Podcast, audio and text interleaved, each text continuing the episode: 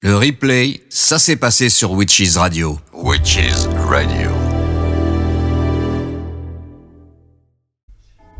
Michael de la radio du Lotus ainsi que toute son équipe et Witches Radio vous présentent l'émission De l'autre côté du miroir.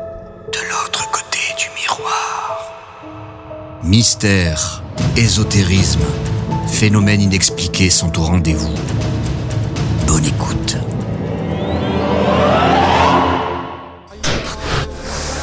Bienvenue de l'autre côté du miroir. De l'autre côté du miroir. Retrouvez Michael et toute son équipe de l'autre côté, du miroir. Bonsoir à toutes et à tous, j'espère que vous allez bien, j'espère que vous avez passé un bon week-end, que vous êtes bien installés chez vous confortablement pour nous écouter. Je suis ravi de vous retrouver ce soir pour euh, De l'autre côté du miroir euh, et ça fait bien plaisir vraiment d'être avec vous, de vous retrouver sur Witches Radio. Alors je suis évidemment bien accompagné, hein, comme d'habitude, c'est super, ça c'est parfait. Je suis avec Elia Rose. Bonsoir Elia Rose. Bonsoir Michael. Tu vas bien? Je vais bien, oui. Bon, t'as passé un bon week-end, euh, tout, Oui. tout va bien pour toi. Alors, Très je le dis quand même aux auditeurs parce que je trouve ça vraiment sympa et puis c'est important. C'est l'anniversaire d'Elia Rose et c'est aujourd'hui. Donc c'est bien de le dire à l'antenne, hein, je pense que c'est important. Et en plus, 40 ans, c'est pas rien, ça se fête voilà, quand même. hein, euh, exactement. il faut oui. le dire. Donc euh, moi, je te souhaite à l'antenne un bon anniversaire, Elia Rose. Merci. euh, Voilà, voilà. Et je suis également avec Sandrine. Bonsoir Sandrine. Bonsoir tout le monde et bien bon anniversaire. Merci voilà. Sandrine. Ça va Sandrine pour toi? Oui, c'est impeccable. Tout va Bon bien. alors Sandrine, on a déjà eu l'occasion de faire une émission euh, sur Witches euh, il y a un petit bout de temps, c'était sur Oui. Amityville, je pense que les auditeurs se souviennent. Et nous revenons ce soir pour une nouvelle émission et euh, qui a pour thème euh, Rennes-le-Château, le mystère de Rennes-le-Château. Alors ça, c'est vrai, pour un mystère, c'est quand même un mystère. hein. Il y a de quoi dire, il y a de quoi faire. Ça, c'est clair que euh, Rennes-le-Château, euh, une petite région, euh, tu vas nous en parler, hein, Sandrine, de toute façon, Oui. qui est située euh, Oui. dans l'Aude. Enfin bon, on va en Oui. dire plus, mais on va laisser un petit peu de mystère. Mais euh, juste avant, je voulais vous dire, donc le chat est ouvert, bien sûr, ce soir. Le chat euh, sera, euh, bah, sera lu par Elia Rose, si tu veux bien, Elia Rose. Je sais oui, pas s'il y a déjà du d'ailleurs monde. déjà Mimi euh, passe le bonjour à Sandrine et à Michael. Salut Mimi, bonsoir. bonjour. Super que tu sois là, ça fait bien plaisir. Et le mail, évidemment le mail de la radio, vous pouvez m'écrire à lotus witchesradio.fr lotus witchesradio.fr donc surtout n'hésitez pas hein, n'hésitez pas à partager euh, vos expériences. Peut-être qu'après tout vous êtes allé déjà à Rennes-le-Château. Pourquoi pas? Après ça peut être sympa aussi de partager vos émotions ce que vous avez ressenti est-ce que vous pensez que tout ça c'est du mytho c'est parce qu'après tout euh, peut-être qu'il y a des auditeurs qui se disent bah tout ça c'est du flan quoi ça n'existe pas et puis voilà quoi. Ou d'autres personnes qui disent mais oui ça existe c'est sûr il y a eu euh, telle et telle chose qui s'est passée. Donc bon n'hésitez pas à nous écrire soit par mail et euh, par le chat à participer entre vous et puis avec Elia Rose et, et merci également à toi Elia Rose hein, pour lire les messages. C'est vraiment sympa. Voilà donc pour entrer dans le sujet de Rennes-le-Château euh, nous allons parler de l'abbé, l'abbé Saunière, hein, donc euh, Béranger euh, Saunière. Bah, si tu veux, Sandrine, je te laisse commencer, et puis euh, nous, on, participe, on interagit avec toi, hein, comme on fait d'habitude. Je te laisse la parole. Rennes-le-Château était situé dans le département de l'Aude, en région Occitanie, dans le massif des Corbières. Non loin du point culminant de ce massif, le pic de Bugarache, qui a fait couler aussi beaucoup d'encre, hein, euh, puisque d'après euh, certains experts, euh, il y aurait sous la montagne une base extraterrestre. Bugarache, ça, fait, ça a fait couler beaucoup d'encre. Eh ben, et ben Rennes-le-Château est pas loin de là-bas. Donc tout ça pour dire, voilà, donc la, mairie est située à 500 mètres d'altitude. C'est vraiment un, c'est vraiment un, endroit qui est au milieu des, des montagnes, qui est très super joli. Pour y avoir été, je peux dire que c'est super joli. Et donc, c'est assez rural, très peu peuplé. À l'époque où je parle, il y a à peu près 300 habitants. hein. Alors, les vignobles, les vignobles du Raz, du Limousin, des Corbières, deux stations thermales qui eurent autrefois grande notoriété, la station d'Alette-les-Bains et de Rennes-les-Bains. Et donc, voilà, Rennes-le-Château. Donc, à la fin du 19e siècle, le château Rennes-le-Château pardon, est à l'image de nombreuses communes du massif des Corbières, donc durement touchées par l'exode rural. Hein. certains de ces bâtiments menacent de s'effondrer, d'autres qui se sont vraiment effondrés, comme déjà en ruine, hein, comme ben, l'église, qui date, par exemple le clocher de l'église, qui date du 8e siècle qui se lézarde, le presbytère qui est vraiment très très mauvais état, les vitraux sont remplacés par des plaques de bois, le presbytère est presque inhabitable. Donc le 1er juin 1985, monseigneur Félix Billard, qui est évêque à Carcassonne, envoie un jeune prêtre de 33 ans du nom de Bérangère Saunier donc il est muté dans ce village qui tombe en ruine. En fait, il l'envoie là-bas, c'est un petit peu pour le punir parce que c'est un abbé qui est assez insolent et très indépendant. Et à l'église, on n'aime pas, on n'aime pas les, abbés comme ça. Ouais, il est un peu récalcitrant, quoi. Voilà, voilà. Donc pour le punir, hop, on l'envoie là-bas. Donc bah, lui, il se, se démonte pas. Hein. il arrive sur place. et ben, en première, sa première décision qu'il prend, il se dit bah, tiens, je vais prendre une servante. Et puis ça se fait pas à l'époque. Et ben il prend une demoiselle de 18 ans, hein, euh, du nom de Marie euh, de Nardot, qui restera avec lui vraiment jusqu'à la fin de sa vie. Et, euh, donc, ben, il demande à la mairie un petit peu d'argent pour rénover, pour mettre, pour restaurer un petit peu, parce que vraiment, il, est dans une ruine. Et donc, la mairie lui donne un petit peu d'argent. Et il va commencer à entreprendre des travaux de rénovation. Donc, il commence à, réparer euh, l'église et le presbytère. Il, construit en plus de formidables édifices bien au-delà de ses moyens. Et alors, la question est comment cet homme sans fortune personnelle a-t-il pu, financer de tels projets? Mais chez Sandrine, en fait, j'ai entendu aussi que même quand il est arrivé euh, là-bas à Rennes-le-Château, il avait fait un, sermon et dans son premier sermon, déjà à la fin, il critiquait déjà la République, alors que le monde, il allait vers la République. Alors déjà, pour ça, elle a eu des ennuis parce qu'il s'est déjà fait virer, faut le dire, pendant un an et, finalement, il a été euh, euh, bah, récupéré euh, quand même par une personne très haut placée dans l'Église déjà. Donc comment il a fait? Ça, j'en sais pas, j'en sais rien. C'est encore c'est un mystère, mais il n'empêche qu'il avait du caractère et qu'il se laissait pas faire. Il avait son avis bien tranché, quoi. Oui, oui, oui. Oui, d'ailleurs, il est, il est décrit comme un homme fier, orgueilleux et un très bon gestionnaire aussi. Oui, tout à fait, tout à fait. Et donc, je disais tout à l'heure, donc il va demander à, il va demander à la mairie de lui prêter un peu d'argent, de lui donner un peu d'argent pour réparer, mais en plus de la mairie, alors là, je ne sais pas comment ça se fait, mais la comtesse de Chambord, qui fait aussi un don, de, alors à l'époque, entre la mairie et la comtesse de Chambord, il a 5000 francs. Alors, il faut se dire qu'on est à la fin du, du 19e siècle, du 18e siècle, pardon, et du coup, 5000 francs, c'est beaucoup. Donc, eh ben, il commence, alors il commence euh, les travaux dans, l'église. Et euh, donc, en voulant déplacer le pilier visigothique là, qui est juste à l'entrée de l'église, en bois, alors, je vais, je vais dire toutes les thèses qui ont été échafaudées, d'accord? Je ne vais pas dire euh, ça c'est vrai, ça c'est pas vrai, parce qu'on ne sait pas en fait.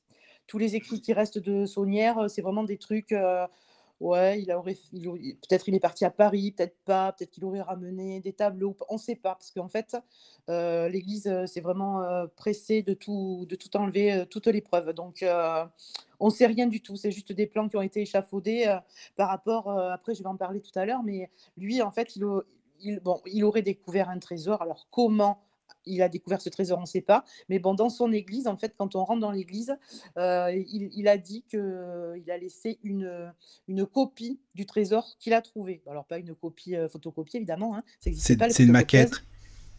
Voilà, mais quand on rentre dans cette église, en fait, c'est vrai qu'il il y, a, pas mal de choses qui, qui peuvent laisser à penser que c'est bizarre. Par exemple, que quand tu rentres dans l'église, à gauche, de l'église, c'est le bénitier, c'est un diable en fait, qui est à genoux et qui tient, alors avec des gros yeux bleus qui font vraiment peur.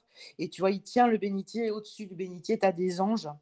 ça, c'est juste pour faire une parenthèse, on, en on y reviendra tout à l'heure. Mais alors, du coup, en fait, en voulant déplacer le pilier visigothique, je disais, il découvre trois cylindres. Trois cylindres qui contiennent quatre parchemins, en fait.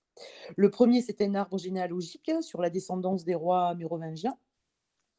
Et les trois autres contiennent des extraits d'évangile, ce que je disais tout à l'heure, donc écrit en vieux latin. Donc il ne comprend pas. il comprend pas ce que c'est et puis quelques jours plus tard, en fait, en soulevant une dalle devant l'autel, il découvre que cette dalle, en fait, elle a été, posée face contre terre et que de l'autre côté, c'est une sculpture qui représente deux chevaliers montant un même cheval. Oui, d'ailleurs, ça s'appelle la dalle des chevaliers. Voilà, et alors celle-là, par contre, euh, elle, a été, euh, elle a été mise à Carcassonne pendant des années, jusqu'en 1970, et elle a été rapatriée à Rennes-le-Château après. Donc celle-là, on peut vraiment on peut la voir. Cette dalle-là, elle existe, elle existe encore. Donc, euh, ben, en fait, il décide de stopper les travaux et il se fait envoyer à Paris par l'évêque de Carcassonne ben, pour décrypter les, parchemins. Qu'est-ce qu'il y a écrit sur ces parchemins? Donc, euh, Parce qu'il a demandé à un ami à lui, d'après ce que j'ai compris, hein, tu sais, euh, non loin de Rennes-le-Château, qui n'a pas su et qui lui a conseillé justement, euh, va à Paris et puis tu verras bien, il y aura peut-être des personnes qui vont t'aider. C'est ça Exactement, exactement, exactement. Et moi j'ai lu que en fait, ben, l'évêque de Carcassonne l'envoie l'envoie à Paris pour décrypter. Et donc, qu'est-ce qu'il fait là-bas? Apparemment, il a, il a traîné beaucoup au Louvre. et quand il serait revenu, en fait, il aurait eu bah, trois reproductions de peinture. donc, les reproductions de peinture, nous, dans les reproductions de peinture qu'on a, on a les bergers d'Arcadie, on a Saint-Antoine ermite et on a le sacrement du pape Célestin V. Alors pourquoi il est revenu avec ces reproductions? Ben, les deux dernières, je ne sais pas, mais les bergers d'Arcadie, on en parlera tout à l'heure, en fait, euh, le, de, ce qui est représenté sur le, sur le dessin. Et donc, euh, donc il revient donc, une, avec... Euh, une petite dédicace à mon ami Mandala, parce que c'est Arcadie, donc il est, ah. les, bergers d'Arcadie, voilà, s'ils nous écoutent, un petit coucou, voilà. et puis en plus, Sandrine, c'est vrai qu'à Paris, il n'y est, il est même pas allé pour ça, en fait, ça devait être quelqu'un de très curieux, parce que tu sais, il allait beaucoup voir les ésotérismes, les, les personnes, les rosicruciens, par exemple, exemple, il a traîné avec pas mal de monde en fait, hein, des musiciens. Il a vu, bah, il a vu le tout Paris, quoi, en fin de compte. Oui, voilà, voilà. Donc, euh, ben, quand il est revenu, on se demande, euh, il n'est pas revenu avec tous les parchemins. Il y en a un qui est resté à Paris. On ne sait pas pourquoi. Ben, le parchemin, en fait, le parchemin qui représente l'arbre généalogique, celui-là, euh, il est resté à Paris. On ne sait pas pourquoi il n'a pas ramené. Il est resté là-bas. Donc, ben, il revient à Rennes-le-Château. Et là, il reprend les travaux. Donc ben là, il fait soulever le, dallage. Et tout ça, il le fait la nuit parce que les premiers travaux qu'il a entrepris, il y a des gens qui étaient avec lui, qui l'ont aidé, qui ont pu dire oui, il a trouvé effectivement c'est ça. Sauf quand, il, quand il soulève le dallage et qu'il trouve en fait sous la dalle une espèce de tombeau, quelque chose de fermé, là par contre, il veut, il veut qu'il n'y ait plus personne dans l'église. Il veut finir les travaux tout seul. Donc Pareil, qu'est-ce qu'il a trouvé, on ne sait pas. Mais en fait, il le fait pendant la nuit. Il fait vraiment ses fouilles pendant la nuit. Il construit un portail au cimetière. Euh, et, alors, il se fait même surprendre en train d'ouvrir des tombes dont celle de la marquise euh, ouais, d'Opoul, et dont il tentera d'effacer les inscriptions, et on ne sait pas pourquoi. Et alors ça, c'est des faits attestés, parce qu'il y a eu des plaintes, euh, il a été vraiment vu avec sa servante en train de creuser euh, le cimetière, parce qu'il y a eu des plaintes à la mairie en disant, mais qu'est-ce qu'il fait, qu'est-ce que l'abbé fait à 3h du matin dans, le, dans le cimetière en train de, de gratter autour des tombes, pourquoi, pourquoi il fait ça, quoi? Ça devait être un drôle de personnage quand même hein, pour faire tout ça. Ouais, ouais. Et alors, donc, euh, ben, écoute, en, 1980, en 1897, euh, l'église est finie de restaurer. Donc, euh, ben, elle est officiellement inaugurée par l'évêque qui, est venu. Sauf que l'évêque, il reste pas trop longtemps dans l'église parce qu'il trouve qu'elle est décorée avec un goût assez douteux. Comme je disais tout à l'heure, là, le, le, diable à l'entrée du bénitier. Enfin, il y y a, quand même pas mal de choses il y a quand même pas mal de choses dans cette église qui ne euh, font pas penser euh, à ce que tu apprends au catéchisme, tu vois.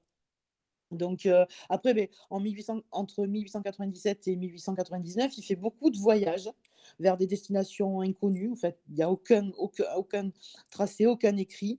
Et par contre, à partir de 1900, il achète six terrains. Et alors là, il va commencer à construire son domaine. Les travaux durent huit ans. Et alors un domaine de fou. Un truc vraiment vraiment euh, de fou. Alors, je continue avec mes notes. Euh, donc, on va, on va parler de toutes les théories qui ont été échafaudées autour de ce trésor. Donc, une des théories serait l'existence d'une descendance cachée la dynastie des Mérovingiens. Donc, euh, un petit, est-ce que je peux en parler un petit peu? Donc, Pépin le Bref, euh, le roi d'Agobert, le roi d'Australie, qui aurait eu un fils caché. Et euh, du coup, après l'assassinat de son père, sa mère Gisèle, qui a vécu à Rennes-le-Château, elle décide de, l'envoyer là-bas et il aurait eu une descendance. Donc ça, c'était très, très secret. Et apparemment, Saunière aurait découvert ça. Donc ça, c'est une des théories. Une autre des théories, alors donc le Christ fondateur hein, de la lignée des Mérovingiens. Donc le Christ ne serait pas mort sur la croix. Il serait parti avec Marie-Madeleine à Rennes-le-Château, où il aurait eu une descendance. Il aurait, et, et du coup, bah, l'abbé Saunière aurait découvert ça et aurait été troqué au Vatican son, son, silence, parce que évidemment, quand on va au catéchisme, on nous apprend que Jésus a été est mort à martyr sur la croix. Ça faisait plus clinquant que dire ben non, en fait, il s'est barré à Rennes-le-Château et puis il a embarqué sa copine et puis ils ont eu une descendance. Ben, voilà, oui, parce que voilà, c'est l'une des théories. C'est ça, tu as raison Sandrine. Moi, ce que j'avais lu aussi, que Jésus aurait continué sa vie tout simplement à Rennes-le-Château avec Marie-Madeleine, en fait. Parce que, en fait, euh, l'abbé Saunière était euh, fan, vraiment, il était à fond avec Marie-Madeleine, lui, hein, vraiment. Il, a, il était vraiment à fond. Mais d'ailleurs, d'ailleurs, dans l'église, il y a une. Il y a une, comment dire, euh, je sais pas si c'est une peinture ou si c'est une, une, fresque, en tout cas, où il y a Marie-Madeleine, justement, avec, avec un crâne. quand tu arrives dans l'église, en fait, quand tu arrives dans l'église, donc, donc tu vois ça, tu regardes, quand on regarde l'église, en fait, il y a cinq représentants. Alors, il y a Marie-Madeleine, il y a Saint-Roch, on va en parler tout à l'heure. Et en fait, le nom des cinq, des cinq statues, alors, ça représente alors, G-R-A-A-L, en fait. Donc, euh, euh ah, ah oui, le Graal, forcément, oui. Voilà. Ben, oui. Ça, on en parlera tout à l'heure. Oui, d'accord. dans, mon, dans, mon truc. Donc après, euh, par rapport euh, à l'argent, enfin par rapport au trésor qu'il aurait trouvé, on peut. Il y en a qui disent aussi que c'est ça serait venu aussi d'un pillage qui aurait daté de de l'époque des Romains. les Romains auraient volé ça avec, à Jérusalem. Et donc aussi un trésor des rois de France qui aurait été caché euh, par Blanche de Castille, le trésor des Cathares, des Templiers, le secret de, donc, je disais tout à l'heure, de l'emplacement du tombeau du Christ. Euh, parce que donc tout à l'heure, quand on disait les parchemins qu'il a découverts, apparemment, ça, ça parlerait aussi de ça. Donc, euh, parce qu'il partait avec d'autres curés, si tu veux. Il partait, euh, des fois, il partait, il partait faire des pèlerinages. Oui, c'est vrai. Il partait faire des pèlerinages et on ne savait pas où est-ce qu'il partait. Et en fait, dans les trois curés avec qui il partait, bah, il y en a un en fait, qui a été assassiné. Oui, l'abbé Joly. Voilà. voilà euh, et, si tu veux, le crime n'a jamais été résolu. Hein. Ben non, parce qu'il travaillait avec la Bessonnière et justement, comme quoi, finalement. Le en, fait, voilà. en fait, le meurtrier cherchait quelque chose et pas de l'argent, parce que chez lui, ils ont retrouvé euh, un pactole avec. Euh, enfin, les, les, gendarmes ont retrouvé un pactole avec de, de, beaucoup de, de pièces d'or. Donc, qu'est-ce que le qu'est-ce que le meurtrier cherchait chez Stabella On ne sait pas. Voilà. Bah, on ne sait pas, mais peut-être qu'aussi un mystère de plus, un mystère de plus, voilà. Et puis euh, peut-être aussi euh, que la Bessonnière, euh, il y avait des choses sur le parchemin qui étaient pas forcément bonnes à savoir, mais peut-être qu'il a voulu faire chanter le Vatican en disant bah, tu et vous me donnez tant parce que sinon moi je vais divulguer tout ce que vous avez caché au. Tu vois, il y a ça aussi. Hein, ah oui, exactement. Oui, ça aussi c'est une théorie, oui, qu'il aurait été qu'il aurait été troqué au Vatican, ce qu'il a trouvé. Après, il y en a qui disent, alors ça, c'est plutôt l'Église qui dit ça à la fin, qui dit qu'en fait, pas du tout. Il aurait juste fait un trafic de messes. Oui, ça c'est, on va dire, la version officielle et voilà, euh, plausible en tout cas. Qui euh, À l'époque, tu donnais euh, un franc 50 et le curé faisait une messe pour bénir un mariage, un enterrement, tout ce que tu veux. Sauf que à l'époque, c'était quand même un franc 50 la messe. Et quand on sait que son, que son pactole s'élevait à plus de 11 millions de francs de l'époque, je veux dire, il, a, il en fallait quand même faire pas mal de messes hein, pour arriver à tout ça. Hein. T'as raison, tu m'étonnes, ça aurait pas été possible, ça c'est sûr. Ben oui. Ou alors s'y mettra pas mal de personnes. Euh, d'ailleurs, j'ai une question du chat euh, par rapport à la Bessonnière. Alors, euh, je fais une, parenthèse par rapport à ce que tu, tu exprimes là maintenant, mais Thalassa demande s'il était en couple avec sa servante. Alors ça, c'était... Ben, tous, les, tous les gens du village pensaient que oui, mais sauf que, bon, un abbé, normalement ne doit pas, doit pas faire le péché de chair, mais elle est restée avec lui. Il a, comme je disais tout à l'heure, quand il est arrivé au village, hein, il a pris cette servante qui avait 18 ans et elle est vraiment, enfin, c'était vraiment sa confidente. Elle savait tout ce qu'il faisait, elle était tout le temps derrière lui. Et en fait, quand, quand il est mort, elle, il lui a tout légué parce que voilà, il lui a tout donné. Et elle, elle est morte en 1952 parce qu'elle avait 18 ans et lui 33.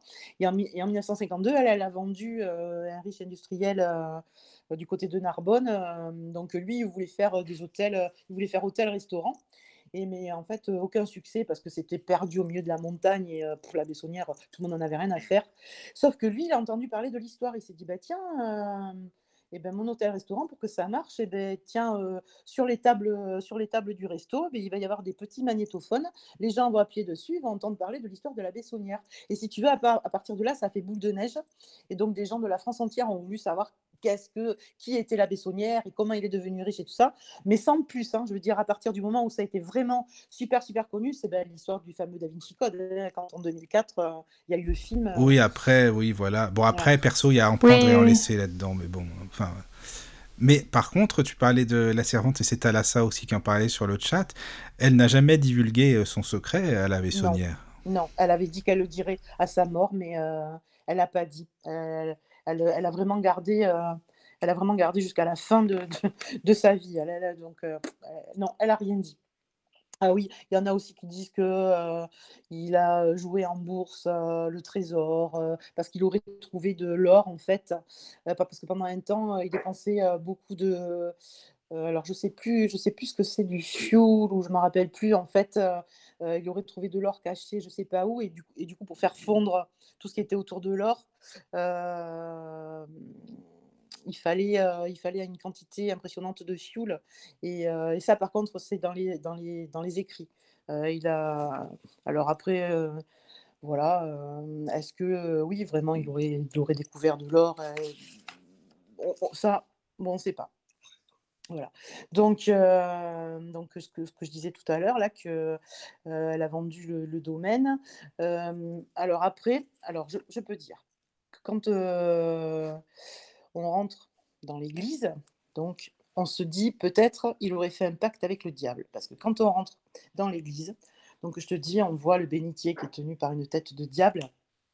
Et donc, euh, donc ce que je disais tout à l'heure, Saunière aurait laissé des énigmes par rapport à son trésor dans son église, sous forme de rébus en fait, parce que quand, quand on arrive dans l'église, il y a donc as le, le, diable qui tient euh, le bénitier, et en face de lui, avec une tête qui fait un peu peur. Et en face de lui, tu as le Christ et tu as l'impression qu'ils se regardent tous les deux et qu'ils regardent euh, par terre. C'est des, euh, c'est un damier en fait. Le carrelage, c'est rouge et euh, c'est pardon, c'est noir et blanc. Et on se dit bah tiens, peut-être qu'ils sont en train de, de jouer aux dames et bon, mais bon, avoir la tête du après, ça, c'est des plans qui ont été échafaudés, c'est pas moi qui le dis. Hein.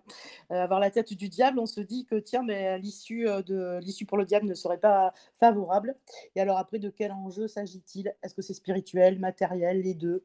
On ne sait pas. Alors, tu vois, alors dans la nef, quand tu arrives à gauche, ce qu'on disait tout à l'heure, tu as donc tu as Sainte Germaine, donc Sainte Germaine qui est la gardienne des troupeaux. Donc elle, elle guiderait le chercheur pour le mettre sur la bonne voie du trésor. Ensuite, toujours à gauche, tu as Saint-Antoine, donc Saint-Antoine l'ermite, parce qu'en fait, tu as deux Saint-Antoine. Donc Saint-Antoine l'ermite, qui lui euh, serait là pour une élévation spirituelle. Euh, et en fait, euh, il a une petite clochette qui est attachée à la partie supérieure de son bâton, qui évoquerait en fait tout ce qui est suspendu entre ciel et terre. Pareil, tout ça, ça a été. Euh, les gens se sont dit, euh, c'est pour moi qui l'ai inventé, hein. c'est des gens qui, se sont dit que c'était peut-être une euh, des, explications. donc, elle possède en fait le pouvoir d'entrer en relation avec le monde souterrain. Donc, tu vois, une première allusion à un possible dépôt enfoui tu vois, sous la terre. Parce que dis-toi que pendant super longtemps, il y a des gens qui sont allés, qui ont fait, qui ont dynamité, et qui, parce que le secret de la Bessonnière, eh ben, vu qu'il a mis une copie de son secret quelque part, les gens, ils sont devenus dingues. Ils sont allés là-bas, ils ont fait gaver de trucs. Maintenant, les fouilles sont complètement interdites. Parce que comme c'est en haut d'une colline, ça menaçait de s'effondrer, tu vois. Les gens, complètement fous. Hein. Mais même, il y a un préfet qui a pris la maquette qui a pris la maquette euh, qui était là-bas, mais en fait, euh, bah, il l'a prise, mais sauf qu'il a cassé une partie de la maquette, donc malheureusement pour lui.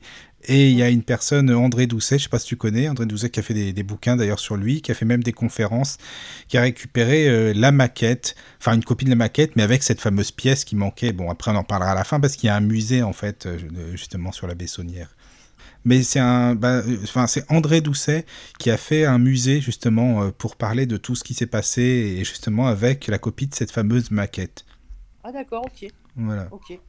Donc après, ben, on, continue, euh, on, continue à, on continue à être dans l'église. Et là, tu vois, à droite, à droite là, on voit euh, ben, Sainte, euh, à droite de Sainte-Germaine, on voit Saint-Roch qui est à genoux. Et en fait, il a son genou droit qui laisse apparaître une blessure, alors que dans toutes les autres représentations de Saint-Roch, c'est son genou gauche qui saigne. Mais dans l'église de la Bessonnière, c'est son genou droit. Alors, euh, est-ce que le sang euh, signifierait aussi euh, l'or qui coule de la montagne, etc. Bon, on sait pas, on sait pas trop. Donc, à ses pieds, il y a un chien qui, le regarde.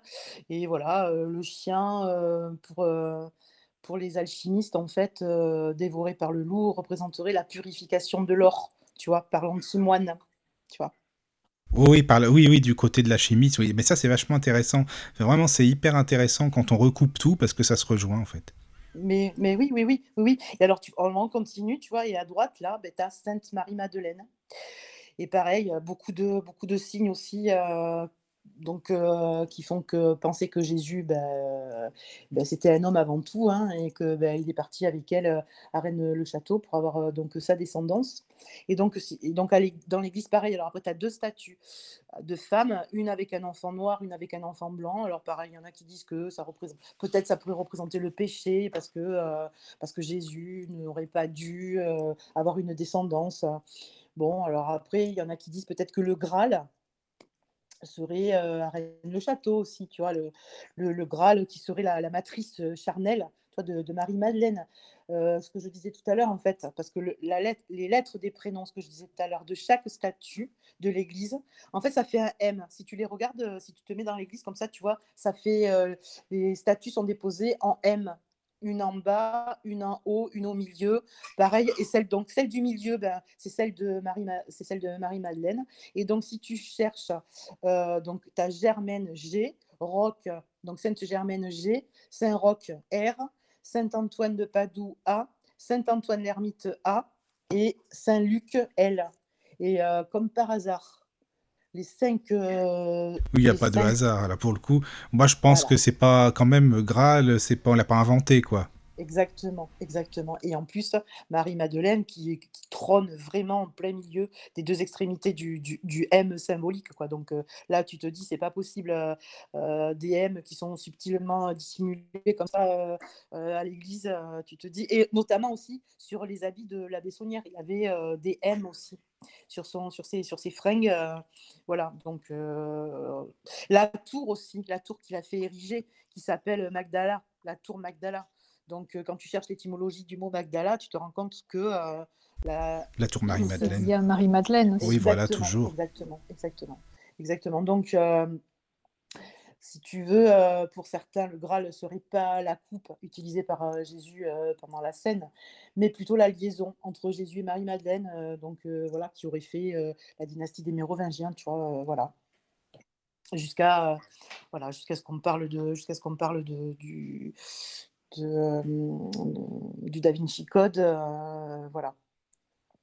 Et, ah oui, et puis aussi dans l'église, si tu veux, tout à fait en haut du confessionnal, tu as une énorme fresque qui représente alors des personnages controversés. Alors tout en haut, il y a Jésus qui est là sur la colline, et puis tout autour, des personnages un peu controversés, parce que des personnages ben, qui sont habillés comme Jésus à l'époque, et d'autres entre guillemets plus moderne. Alors plus moderne à l'époque de la Bessonnière, évidemment, ils n'ont pas des fringues de maintenant, mais quand tu regardes la fresque, tu te dis comment ça se fait qu'il a mélangé les deux époques.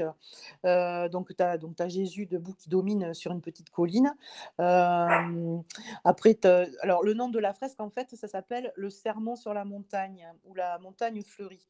Euh, et alors, elle représente donc le monde des béatitudes, donc qui se situe sur la rive nord-ouest de la mer de Galilée. D'après l'évangile selon Matthieu, c'est à cet endroit que Jésus aurait prononcé à ses disciples ce fameux serment Heureux les pauvres en esprit, car le royaume des cieux est à eux, etc. Bon, je ne vais pas vous faire euh, tout, tout, ce qu'il a dit. Oui, toutes les béatitudes, quoi. Ouais, voilà, voilà, voilà. Et, tous les, si, envie de, si les gens ont envie de savoir ce qu'il a dit, il faut aller regarder. mais par contre, cette fresque-là, elle est tellement énorme qu'elle n'aurait pas encore délivré tous ses secrets. Si tu veux, les cinq, les cinq piliers de l'Église, les cinq saints, eux, oui, on sait que, on sait que ça représente G-R-A-A-L. Par contre, cette fresque-là, elle n'a pas encore fini aujourd'hui d'être... d'être on ne sait pas trop ce que ça représente, tu vois. On ne sait pas. Mmh. Voilà, et donc, euh, on peut dire que. Mais tu vois, c'est bien, euh, Sandrine, que tu expliques comme ça l'Église, parce que bon, pour qu'on se la représente, et puis bon, à la radio, c'est vrai que c'est important de bien détailler, de bien décrire. Donc, comme ça, les auditeurs et nous-mêmes, on peut vraiment se représenter comment est l'Église, les lieux, ce qu'il y a autour. voilà, c'est important aussi. Oui. Pour se mettre dans l'ambiance, en fait, de ce que lui a vécu, de ce qu'il a pu faire ou pas, ce fameux abbé Saunière.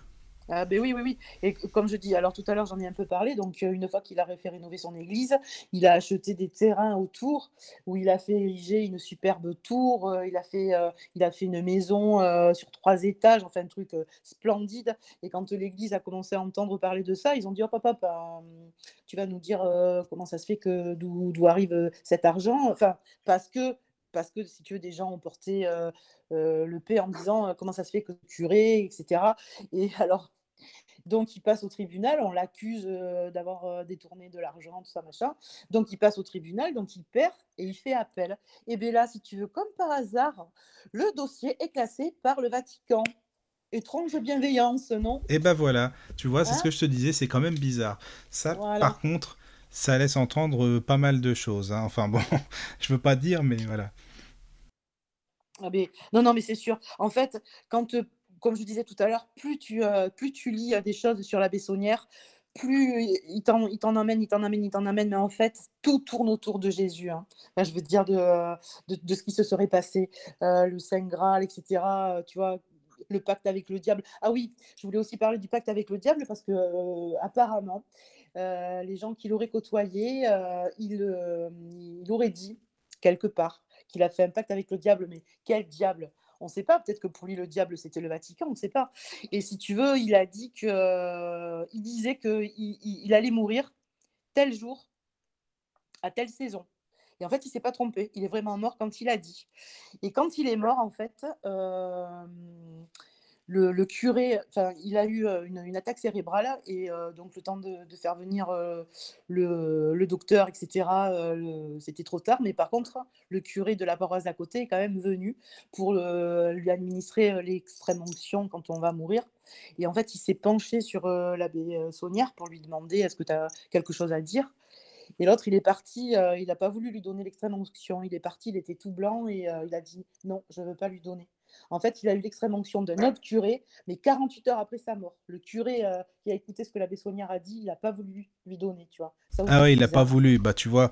Ouais, non, mais voilà. bien pu lui dire, oui. C'est quand même curieux. Oui, c'est vrai, c'est vrai. Mm, bah, mm, les amis, mm. pour laisser un peu de mystère, alors on fait une petite pause si ça vous va, et comme ça on continue après euh, pour les auditeurs, et puis euh, un peu de rêve, ça fait plaisir. C'est parti Une pause et on revient juste après. witchesradio.fr vous présente votre émission De l'autre côté du miroir. Nous revoici, nous revoilà, toujours avec Sandrine. Re, coucou Sandrine. Coucou, coucou. Voilà, toujours avec Elia Rose également. Re, coucou. Donc euh, de retour euh, pour la suite euh, avec notre notre ami hein, Bessonnière. Moi je moi je trouve qu'il est bien. Cette personne, je sais pas pourquoi. On ne sait pas comment il est. C'est ça que j'aime bien justement, c'est c'est mystérieux. Donc est-ce que c'était quelqu'un de vraiment bien intentionné ou non? J'en sais rien. Enfin, en tout cas, moi je trouve que c'est vachement intéressant parce que on n'en sait pas beaucoup et justement quand on n'en sait pas beaucoup, et eh ben il y a tellement tellement de, de choses qu'on peut se dire. Il y a tellement de suppositions qu'on peut faire sur la personne. C'est vrai. Hein, je sais pas ce que vous en pensez toutes les deux. Bah, c'est un personnage énigmatique quand même. Oui, voilà, c'est ça. Il a beaucoup d'encre, tu vois. Oui, oui, oui. oui, Ça, déjà. Oui, il avait plusieurs facettes, parce que c'est vrai que tu parlais tout à l'heure de sa villa, mais euh, de ce que j'ai pu, euh, j'ai pu voir, euh, par rapport à ça, c'est vrai qu'il aimait recevoir, qu'il aimait justement la bonne chair, qu'il aimait être euh, entouré. Et, et, puis en même temps, il y avait ce côté très, très, très curieux et très. Bah, justement, ce que je disais du coup tout à l'heure hors ligne, c'est que dans la tour Magdala, justement, c'était une bibliothèque. Donc il était, euh, il était aussi très. Euh, comment dire Ouais, curieux. C'était un érudit, quoi. il aimait lire. Euh, ouais, voilà, oui, exactement. Il faisait des fêtes, il recevait du monde, et c'était pas des petits, euh, c'était pas, c'était pas des petits vignerons du coin. Il recevait vraiment du beau. Oui, c'est le beau monde. C'est pas n'importe qui, oui, c'est vrai. Ouais. ce qui était assez contradictoire, c'est que la maison qui s'était fait construire, quand même, il y habitait pas lui, mais c'était pour recevoir ses invités, alors que lui, après, il devait être au, presbytère ou dans un lieu vraiment. Euh, Très simple. il avait dit que le jour où il mourrait, il voulait que donc cette maison là qui était construite euh, sur trois étages et qui était immense, il voulait que ça soit euh, que ça soit une maison de retraite pour les pour les abbés, pour les vieux abbés, voilà, qui étaient malades, aveugles, tout ça. Et au final, mais pas du tout parce que et quand il est mort, bah, sa servante à garder, euh, à garder un petit peu la maison jusqu'à ce qu'elle la revende euh, à l'industriel, comme j'en ai parlé tout à l'heure. Parce que lui, en fait, à la fin de sa vie, apparemment, euh, ça par contre, il y a des, il y a des, il y a des récits là-dessus. Hein. Donc il aurait fini sa vie sans pas beaucoup d'argent parce que il a eu, si tu veux, l'Église lui a fait un procès d'interdiction de messe, il n'avait plus le droit d'exercer. Euh, il continuait quand même à exercer, mais il n'avait plus le droit. Il y avait un autre abbé qui était là dans l'église pour, euh, pour, euh, pour, faire les, les, messes, mais lui, il n'avait plus le droit. Et donc, du coup, ses ressources diminuent, diminuent, diminuent, diminuent. D'où le, le, fait d'avoir pensé qu'il avait fait, qu'il avait fait des, des, des messes secrètes, enfin, qu'il aurait eu, touché de l'argent pour les messes parce que du coup, bah, son argent diminue. Euh, il demande même un crédit au crédit foncier, donc il doit vendre des médailles, des chapelets. il met, il a, par contre, il a mis tous ses biens au nom de sa servante hein, parce qu'il n'était pas fou. Et elle, elle a tout gardé hein, jusqu'à sa mort. Et puis elle avait dit que elle délivrerait le secret de la Bessonnière. Et donc de là. La question peut-être de Thalassa, à savoir, et même d'autres personnes, à savoir s'il y aurait eu quelque chose entre lui et sa servante, en fait. Eh ben, moi, tout ce que j'ai lu, c'était assez ambigu, en fait, tout ce qui se passait entre eux. On sait, on sait pas trop. Euh, est-ce que, euh, est-ce que ça aurait été, euh, est-ce qu'ils auraient eu, est-ce que ça aurait été sa maîtresse Il y en a qui, il y en a qui se laissent à penser que oui, au final, parce que voilà, c'était un abbé, mais c'était un homme. Bah, écoute, j'espère pour lui, franchement, si c'est le cas, moi je dis tant mieux. il avait bah raison. Puis apparemment, oui, dans, son, dans son testament, il avait justement ouais, tous les à mais pas à sa famille, parce qu'apparemment, il avait une, une famille. Alors après, je ne sais pas mais il avait un euh, frère déjà. Voilà, mais ouais, ouais. Donc quand même, oui, il devait y avoir. Euh, mais oui, bah, parce que lui, en fait, il est mort le 22 janvier 1917, mais elle, elle est morte le 29 janvier 1953. Donc elle, a quand même vécu plus longtemps que lui, bah, parce que lui, en fait, quand il a récupéré, euh, quand, elle est allée vivre avec lui, elle, elle avait que 18 ans. Elle était vraiment très très jeune. Hein. Lui, il en avait 33 quand il est arrivé à Rennes-le-Château, mais elle, elle avait que 18 ans. Donc elle, a, elle, a, fini sa vie là-bas. et voilà. Par contre, elle avait promis de dévoiler le secret, mais non, en fait, elle a pas. Et là, moi j'ai des questions pour vous, les filles. Est-ce que vous pensez qu'il existe des photos de ce, ce tabé, la Bessonnière, ou non? Oui, jamais eu de ah, photos. Oui. Du... oui, on le voit. Oui, il y en a. Non, non, je, je, demande parce que bon, moi évidemment, j'imagine pas, je sais pas, pas trop en fait. Donc, il ressemble à quoi cet homme-là? On peut, Comment on pourrait le décrire? Alors, il est assez grand. moi, j'y suis allée à Rennes-le-Château. Et en fait, si tu veux, dans, le, dans la maison, il y a des. Euh, lui et la servante sont représentés par des personnages en cire et tu les vois faire des trucs, euh, tu les vois assis à table, etc. Et donc lui, bah, il est assez grand, euh, quand je disais assez énigmatique, il a des yeux assez euh, foncés. alors après, forcément, il a toujours sa soutane et son chapeau, mais quand tu regardes, tu as l'impression, oui, que il est, c'est un bel homme en fait. Hein. C'est énigmatique, un bel homme, oui. Moi, je dirais ça. Et toi, Lia Rose, qu'est-ce que tu en penses de... Enfin, physiquement en le voyant comme ça Est-ce qu'il est mystérieux ou pas? Il est comment? Euh, bah, en tout cas, la photo que j'ai trouvée, euh, ouais, il a l'air plutôt euh, sévère aussi dans son regard, en tout cas. ou en tout cas, déterminé dans ce qu'il fait. Oui, voilà, déterminé, exactement. Exactement, exactement. Et tout à l'heure, je disais en fait que, en fait, Saunière, on parlait de descendance ou de famille. En fait, il avait un frère et il aurait été aussi accusé d'avoir collecté des fonds pour des organisations secrètes, tu vois, des buts propagandistes pour la population locale, des fins politiques politique, tu vois. Bon, alors après, ils disent que c'était pour lutter contre la montée en puissance du mouvement républicain, mais bon. Oui, parce que lui, il s'en foutait, excusez-moi hein, de le dire Ouais. comme ça, mais le mouvement Voilà. républicain, euh, c'est pas la peine, quoi. Lui, c'est pas son Ouais. truc du tout. hein. Voilà, voilà. Et ça, si ça. tu veux, ça, c'est des faits en fait qui ont été attestés, c'est des écrits hein, euh, par la par la suspension donc de Saunière, il n'avait plus le droit d'exercer, et ça a été euh, attesté par le ministre des Cultes à l'époque en 1885. hein. Pendant six mois, il n'avait plus le droit, plus le droit d'exercer, plus le droit de rien faire, tu vois. Les paroissiennes de la commune aussi, tu vois, qui, Oui, voilà, c'est ça. plainte. Oui, oui, euh, forcément. tu ouais. vois, voilà. Mm, mm, mm. Donc euh, un, un petit peu euh, compliqué pour lui, quoi, tu vois. Oui, oui, oui, c'est ça. Donc, Après, n'hésite pas, encore s'il y a du, des questions sur le chat, des, des petites remarques, euh, voilà, Oui. n'hésitez pas hein, surtout. hein. Je, rappelle, je rappelle quand même le mail parce que c'est important aussi.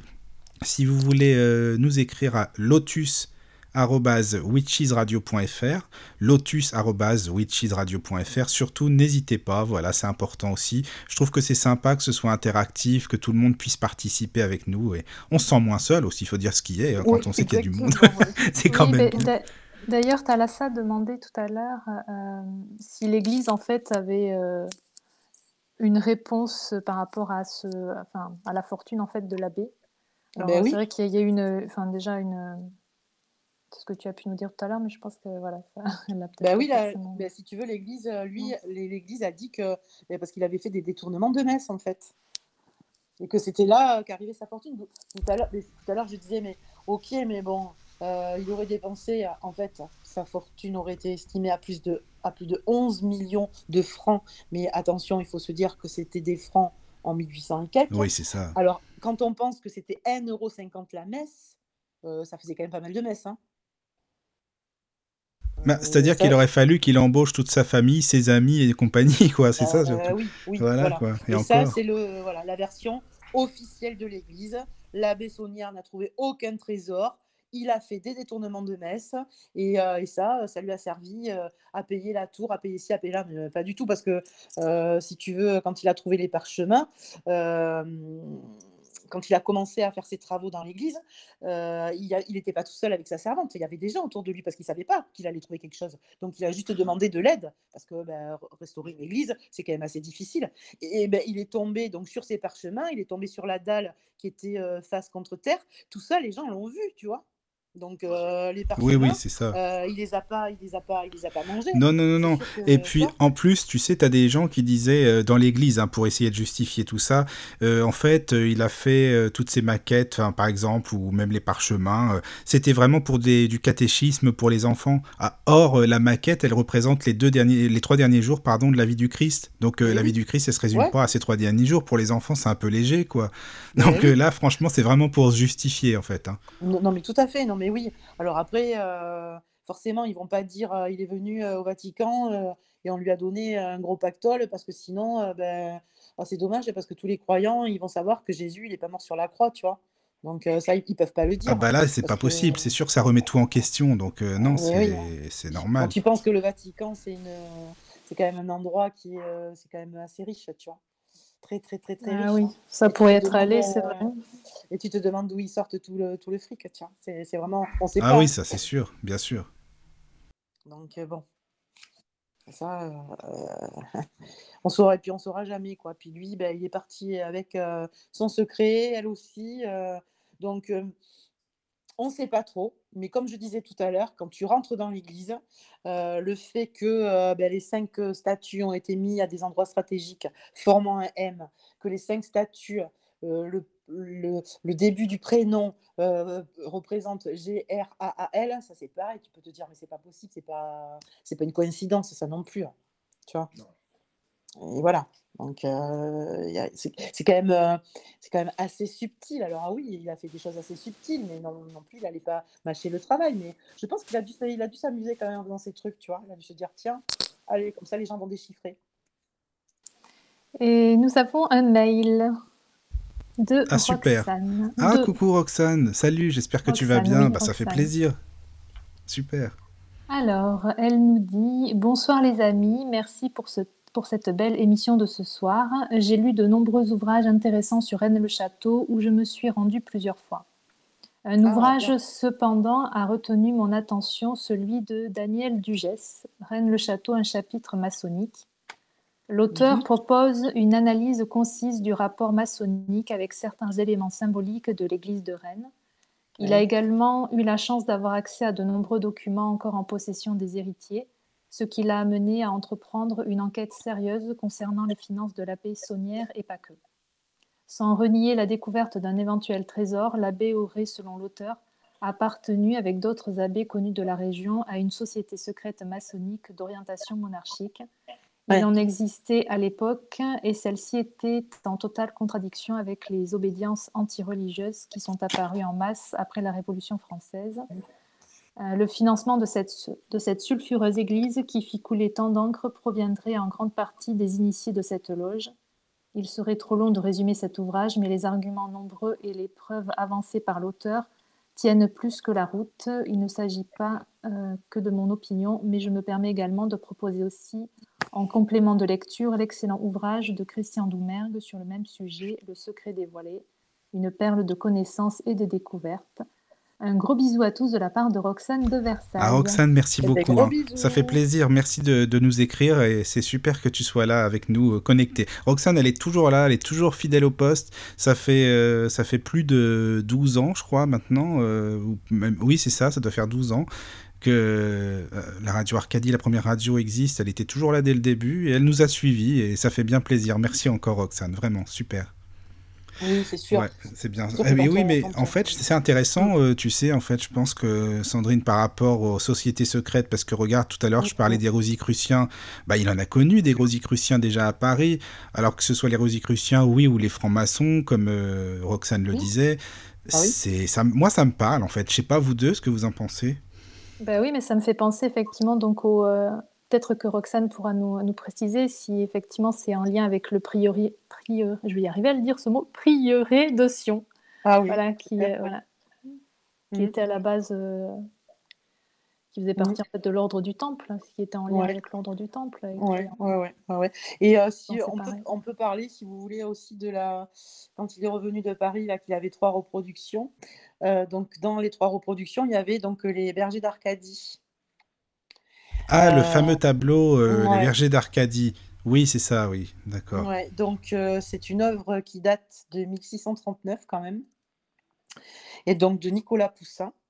Et alors, euh, dans ce tableau, euh, on peut voir, donc si tu veux, ce tableau est représenté, alors on voit trois bergers et une bergère qui semblent intrigués par un tombeau et son épitaphe. Et donc sur l'épitaphe est écrit Et, E-T, In, I-N, Arcadia, donc A-R-C-A-D-I-A, ego.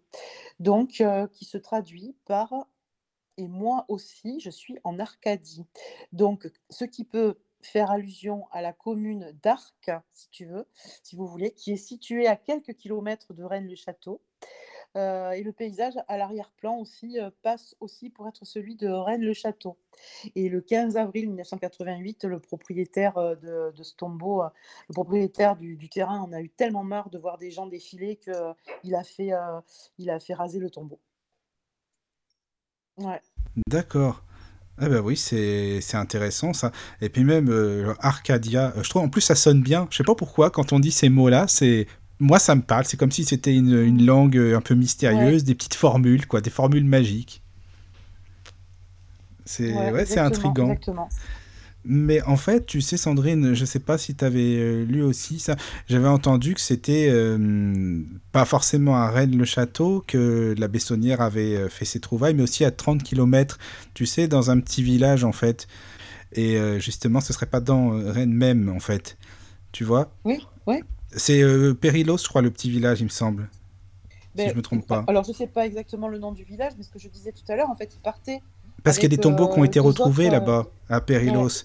Tu sais, le tombeau de Marie-Madeleine, euh, c'est, voilà. oui, à peu près à 30 km. Et puis, euh, comme tu le disais, l'édifice Maria Magda, c'est pas rien, quoi. Je veux dire, c'est.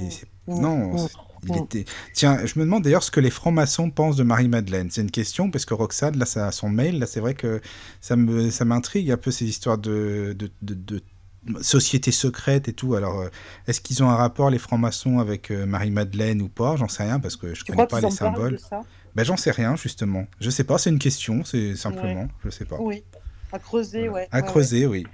Ouais, Voilà. ouais, c'est. euh, Oui, pourquoi pas. Je- Oui. Mm, mm.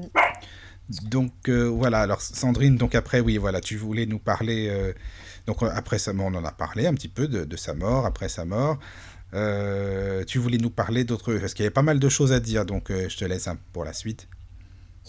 Ben écoute, je me demandais si on pouvait. ben, après, moi j'ai fait le, le, ré- le récap- le ré- pardon, le récapitulatif de toutes les thèses échafaudées sur son trésor. Et puis je me disais peut-être que les gens, ou nous trois, on pourrait, euh, on pourrait euh, creuser euh, sur tout ce qui a été dit.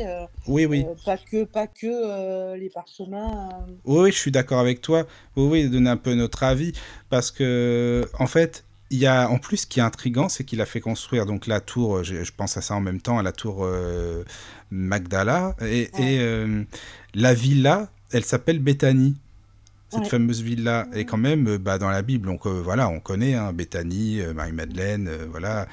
Et on, on disait aussi que des princes, comme tu le disais, hein, des princes, des aristocrates, soi-disant aussi, on pourrait dire qu'ils lui envoient de la- de l'argent. On connaît pas la raison, hein, mais euh, voilà, peut-être que des aristocrates lui auront envoyé de l'argent.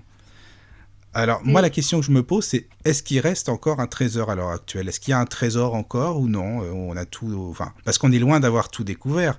Donc, qu'est-ce qu'il reste encore? Qu'est-ce que vous en pensez, vous? Alors moi, je, alors ce que je disais tout à l'heure, je ne sais pas ce que vous en pensez vous, mais euh, lui, en fait, il a dit qu'il avait laissé une copie de ce qu'il avait trouvé dans son église. Et euh, c'est pour ça que, que cette église-là, il faut vraiment y aller si vous avez euh, du temps, euh, si vous voulez aller vous balader là-bas. Il faut vraiment, cette église, elle est vraiment, normalement, quand on rentre dans une église, on doit se sentir bien, euh, enfin, ça doit respirer euh, la... Oui, oui, je suis d'accord. le, La paix, la sérénité, on se sent plus léger, on se sent... Oui, Voilà. oui, oui, oui. Alors que là, pas du tout. Tu rentres là-dedans, tu te dis, oh là là, mais euh, déjà que le bénitier en rentrant. parce que bon, il y a des gargouilles devant les églises, mais c'est Oui. enfin, c'est à l'extérieur des églises. Jamais dans une église, tu vois un diable à l'intérieur de l'église qui tient un bénitier euh, avec des anges au-dessus. Enfin, tu, tu te dis, mais qu'est-ce que c'est? Et puis je te dis, le, le, les, les Oui, cinq, sûr. euh, les- voilà, et les cinq euh, sculptures qui représentent, un- qui sont mis sur un M Oui. et avec le prénom qui fait G-R-A-A-L. Ça, tout ça, c'est des gens qui sont allés. euh, alors, c'est pas des, c'est pas des, des théories qui ont été échafaudées, c'est vraiment euh, concret. Ça, tu te dis, euh, c'est pas possible, c'est pas, c'est- ça peut pas être une coïncidence, ça. Tu vois? Alors, lui, Oui, alors, oui, c'est voilà, vrai. Oui. il y aurait, il y aurait une copie de ce qu'il aurait trouvé dans son église. Et ce que je disais tout à l'heure, c'est pour ça que les fouilles ont été interdites, parce que les gens devenaient complètement dingues. Ils faisaient des fouilles autour, euh, ils allaient creuser euh, autour euh, dans le, cia- dans le cimetière. Maintenant, le cimetière, avant, moi, quand j'y suis allée, c'était en 2002 ou 2003, je sais plus. Ben, t'avais, euh, tu payais juste en fait euh, pour aller euh, visiter la maison. Et alors attends, pour aller visiter la maison et, et le parc, parce qu'il y a un super parc avec des beaux arbres, etc. Aujourd'hui, et le cimetière, tu pouvais y aller, tu pouvais aller te balader. et Tout maintenant, tout est sous clé, tu peux plus. Ah, tu peux plus maintenant, c'est ah fini ben ça. non. Bah, D'accord. tu, bah, tu peux, mais tu es obligé de payer. Moi, j'y suis jamais allé, hein, donc je peux pas. C'est pour ça que je te pose la question. Je sais pas si les auditeurs, bah Roxane, tu dis que tu y étais allé. euh, Enfin, il y est allé. Donc, moi, ça m'intéresse, Roxane. Est-ce que tu pourrais nous écrire pour nous Ouais. dire ce que tu as ressenti toi là-bas? Parce Ah que ça, c'est intéressant de savoir un peu les impressions qu'on a. Parce que Sandrine, toi, tu dis dans l'église, euh, c'était pas trop ça, quoi. euh, L'ambiance, euh, non, ah l'énergie. non, non, je me suis pas sentie bien du tout. Tu t'es pas sentie à l'aise? Bah, non. Roxane, si tu veux bien nous dire, ou, ou s'il y a d'autres personnes aussi qui sont allées là-bas, pourquoi pas. Euh, toi, Eliaro, t'es pas allé hein, non plus là-bas, tu, tu m'avais dit. Non, pas encore. Pas Pas encore. mais bientôt là. Ah, Déjà, voilà, ça que donne envie. Ça me donne vraiment encore plus Ouais, Ça donne envie. envie, euh, de temps, ouais. Et c'est pas très En loin de chez toi. hein, c'est dans, dans l'Aude, pas très loin de Ouais. Carcassonne. euh, Ouais, c'est ouais, vraiment, euh, et puis c'est un point culminant. Je dis, euh, regarde, je disais la, la mairie euh, est culmine à 500 mètres d'altitude. Enfin, tu vois, quand tu es à la quand tu es dans la tour, euh, enfin, tu vois toutes ces montagnes, enfin, c'est c'est magnifique. hein. Vraiment, il a trouvé un endroit euh, super sympa. Sauf que tu te sens pas à l'aise, tu as l'impression d'être observé, enfin, tu as l'impression qu'il y a un truc derrière toi qui te dit vas-y, touche pas, ou tu vois, fais attention à ce que tu fais. euh, ouais, c'est c'est un peu bizarre. C'est pour ça ouais, que j'aimerais bien, euh, s'il y a des gens qui sont allés visiter. euh, Oui, oui, ça m'intéresse ça, euh, de mm, savoir. Ça Ouais. pourrait être vraiment sympa. Voilà. Alors, euh, et toi, Elia Rose, alors qu'est-ce que, ben justement, comme tu n'y es jamais allé, hein, comme moi, qu'est-ce que tu Oui. penses de tout ça? Qu'est-ce que tu ressens? Et puis par rapport aux recherches que tu as faites, est-ce que tu peux nous en parler, euh, tes impressions? Eh bien, c'est vrai qu'il y a tellement de théories sur, euh, sur, ce, sur Rennes-le-Château et sur euh, la Bessonnière. Alors, c'est vrai que moi, quand j'ai, euh, je me suis préparée pour l'émission, moi, ce qui a attiré mon attention, c'est effectivement cette euh, société secrète là du pri- prieuré de Sion. Et, euh, et de voir qu'effectivement, bon, il y avait plusieurs, plusieurs effectivement, personnages aussi célèbres qui auraient fait partie de, des rangs de cette société secrète et qui seraient rattachés effectivement à la Bessonnière. Et c'est vrai que dans tout ça, en fait, euh, moi, pour moi, ça m'a, paru assez, euh, assez intéressant euh, parce que c'est vrai que l'Église bah, ne dit pas toute la vérité. D'ailleurs, cet après-midi, j'ai, regardé une, un reportage sur Marie-Madeleine et sur pas mal aussi de théories dont on a parlé justement du Graal, qu'effectivement ça pouvait être Marie-Madeleine le Graal, ou la fille effectivement qu'elle aurait avec Jésus, qui serait Sarah et qui, se- qui serait en lien effectivement avec, euh, avec la Vierge Noire des Saintes Marie de la Mer, Ouais. serait certainement une représentation, en tout cas c'est une hypothèse. Et ils ont parlé d'ailleurs euh, de la découverte en 1945 euh, de, des évangiles, alors attends, les évangiles gnostiques, si je ne dis pas de bêtises, c'est ça, voilà, les évangiles gnostiques, en fait, de Marie, en fait, des, des parties euh, des évangiles, en fait, qui ne faisaient pas partie du Nouveau Testament. Du canon de la Bible Ouais, ils l'ont, ils l'ont enlevé. Voilà. Enfin, ils l'ont pas mis d'ailleurs, ils l'ont même pas enlevé, ils l'ont pas accepté surtout. Oui, oui. Oui, D'ailleurs, non, je ouais. crois qu'il y avait aussi, euh, il y en avait aussi de Philippe aussi qui avait été, qui avait été retrouvé. Oui, il y a l'évangile de euh, Philippe, euh, il y a tous les évangiles apocryphes, apocryphes qui existent, oui, c'est Voilà, vrai. exactement, oui, sur, Dont celui de Marie-Madeleine. Voilà, et qui du coup ben, modifiait complètement en fait tout ce, que, tout ce qui a pu être enseigné justement par, euh, par l'Église. Donc, euh, donc pour moi, c'est vrai que rien que là, euh, le Graal, justement, les, statues comme ça en forme de M, y a, des, je, je ne peux que faire l'allusion à Léonard de Vinci, puisque apparemment il aurait été grand maître du prieuré d'ailleurs, Ouais. dans une des hypothèses, et euh, qui lui aussi aimait bien coder certaines choses. Donc bon, est-ce qu'il n'y a pas encore des mystères et des codes en fait qui n'ont pas été décryptés? Enfin moi, je, en tout cas, j'y crois beaucoup à tout ça. Donc, euh, Mais oui, parce que qu'est-ce qu'il faisait au Louvre en fait? Pourquoi il y allait euh, parce bah a, il a, il a quand même passé beaucoup de temps là-bas. Mm. Et ça, on ne sait pas. On sait pas pourquoi, c'est ça. Non. Mis à part le fait qu'il a ramené trois reproductions, le reste, on ne sait pas. hein. Non, mais en fait, ce ouais. type-là, ça se trouve, ce prêtre-là, euh, il devait être initié. Ça se trouve, il a été initié par justement euh, ou les Rosicruciens, les francs-maçons, euh, toutes ces personnes qui gouvernent, enfin les francs-maçons en tout cas, qui gouvernent le monde, qui veulent mener le monde à la baguette, quoi. Enfin, moi, je sais pas, je le ressens comme ça, hein, mais bon, c'est mon avis, quoi. Bah, le truc, c'est que on sait qu'il arrive euh, à Rennes-le-Château à 33 ans. On sait que c'est un abbé qui est assez rebelle, mais de zé... enfin, pas de zéro, mais de, euh, à partir du moment où il est rentré dans la religion jusqu'à 33 ans, il était qui Il a fait quoi? Ça, on ne sait pas. On sait Alors, pas. euh, il y a Sofiane qui nous, qui nous dit que par rapport à l'église, lui, il se sentait à l'aise à l'église, sauf euh, à la tour. euh, Attends, c'est ça, oui. Où il était... Ah non, il n'était pas à l'aise à l'église. Mm. Excuse-moi, c'était ça, oui. Il n'était pas à l'aise à l'église. Et par contre, à la tour Magdala, oui. Mais oui.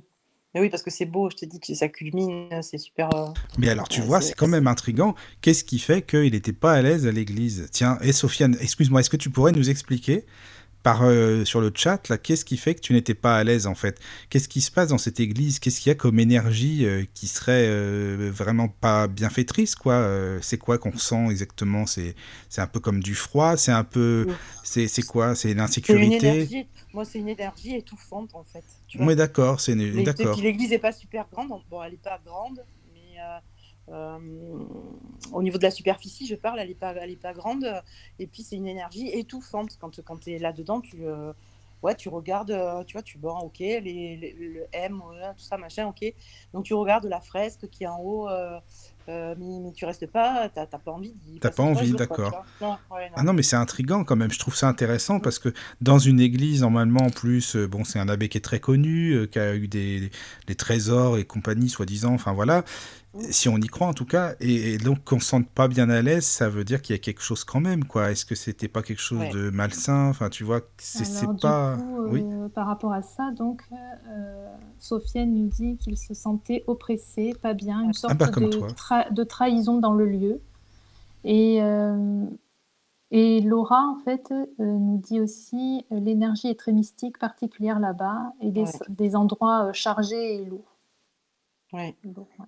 D'accord, Ah bah, oui, bonsoir Laura, bonsoir. Laura aussi hein, sur le chat. Et euh, oui, donc finalement, c'est un peu ça. Quoi. Enfin, Sofiane, merci pour la réponse. Bah, c'est comme toi, Sandrine, en fin de compte, le Ouais. ressenti. Hein.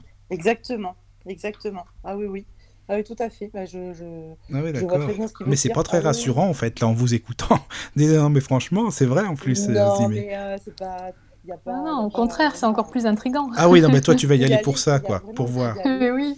Pour se faire sa propre opinion. Oui, c'est vrai, ça, c'est sûr. Tu t'assois dans l'église et, et tu ressens euh, les énergies et tu te dis, tiens, euh, oui, effectivement, euh, je me sens pas très bien ou je, je, je, je trouve que c'est étouffant ou au contraire, tu peux dire, ah ben non, il se passe, non, pour moi, il se passe- il s'est rien passé. Voilà, je suis rentrée dans cette église, j'ai regardé euh, Bah après, ça dépend de la sensibilité de chacun, évidemment, j'imagine. euh, Ouais. Oui, Les oui. ressentis, l'énergie de chaque personne, évidemment aussi les vibrations qu'on a en nous. Enfin, ça dépend de beaucoup de choses, quoi, Mais certainement. d'ailleurs, euh, d'ailleurs, Sofiane nous précise qu'il est médium et qu'en effet, Ah bah voilà, beaucoup de choses. Ça explique tout. Sofiane, ça explique tout. Mais Je oui. comprends. Oui, oui, oui, d'accord. Et dans la tour, donc, par contre, euh, contrairement à l'église, vous vous êtes senti bien, c'est ça hein? Oui, oui, oui, oui, c'est joli. Puis c'est joli, euh, un super euh, point culminant, tu vois les, les montagnes, etc. Et oui, oui, c'est super sympa. Et comme je disais tout à l'heure, et à contrario, l'abbé est mort dans la tour Magdala. Oui, Il a eu oui, sa, oui, oui. son attaque cérébrale euh, à cet endroit-là. D'accord. Mais, mais d'ailleurs, la tour Magdala, elle est, c'est toujours une bibliothèque ou, euh, ou est-ce que les livres qu'il possédait ont été vendus?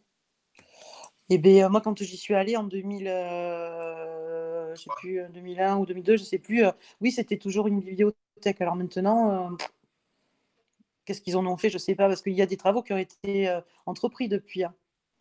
Euh, alors il me semble, ne pas dire de bêtises, mais il me semble que c'est en 2005 ou 2006 hein, qu'il y a des travaux qui ont été entrepris euh, là-bas. Euh, peut-être parce que ça tombait euh, pas en ruine, mais peut-être des travaux de rénovation, je sais pas. Donc, euh, qu'est-ce que. Après, maintenant, c'est à la commune, hein, l'église, et, euh, parce que forcément, ça attire tellement de monde. euh, euh, le- enfin, sa maison euh, sur trois étages, et la tour, machin, et, euh, et l'église, tout ça, c'est à la commune. hein. Oui, c'est bah oui, c'est attirant. C'est vrai que comme tu dis, c'est attirant parce que les gens se posent tellement de questions que bah Oui. voilà, on se demande ce qui s'y passe, ce qui s'est passé. Enfin, c'est c'est normal que ce soit attirant. Par contre, j'ai une question pour vous en fait, parce qu'il paraît qu'à Perpignan, euh, une, une fois par an, en fait, il y a des religieux qui font une procession par rapport à Rennes-le-Château et au, à la baie en fait, et ils chercheraient une relique. Je sais pas si vous avez entendu parler. Ah non. Non, Bah, j'ai lu ça en fait, alors je sais pas si les auditeurs en ont entendu parler ou non. On peut imaginer que voilà, euh, pour moi, ils connaissaient beaucoup de choses et c'est pas pour rien quoi. Je veux dire, même qu'on fasse une procession une fois par an, c'est quand même intriguant quoi.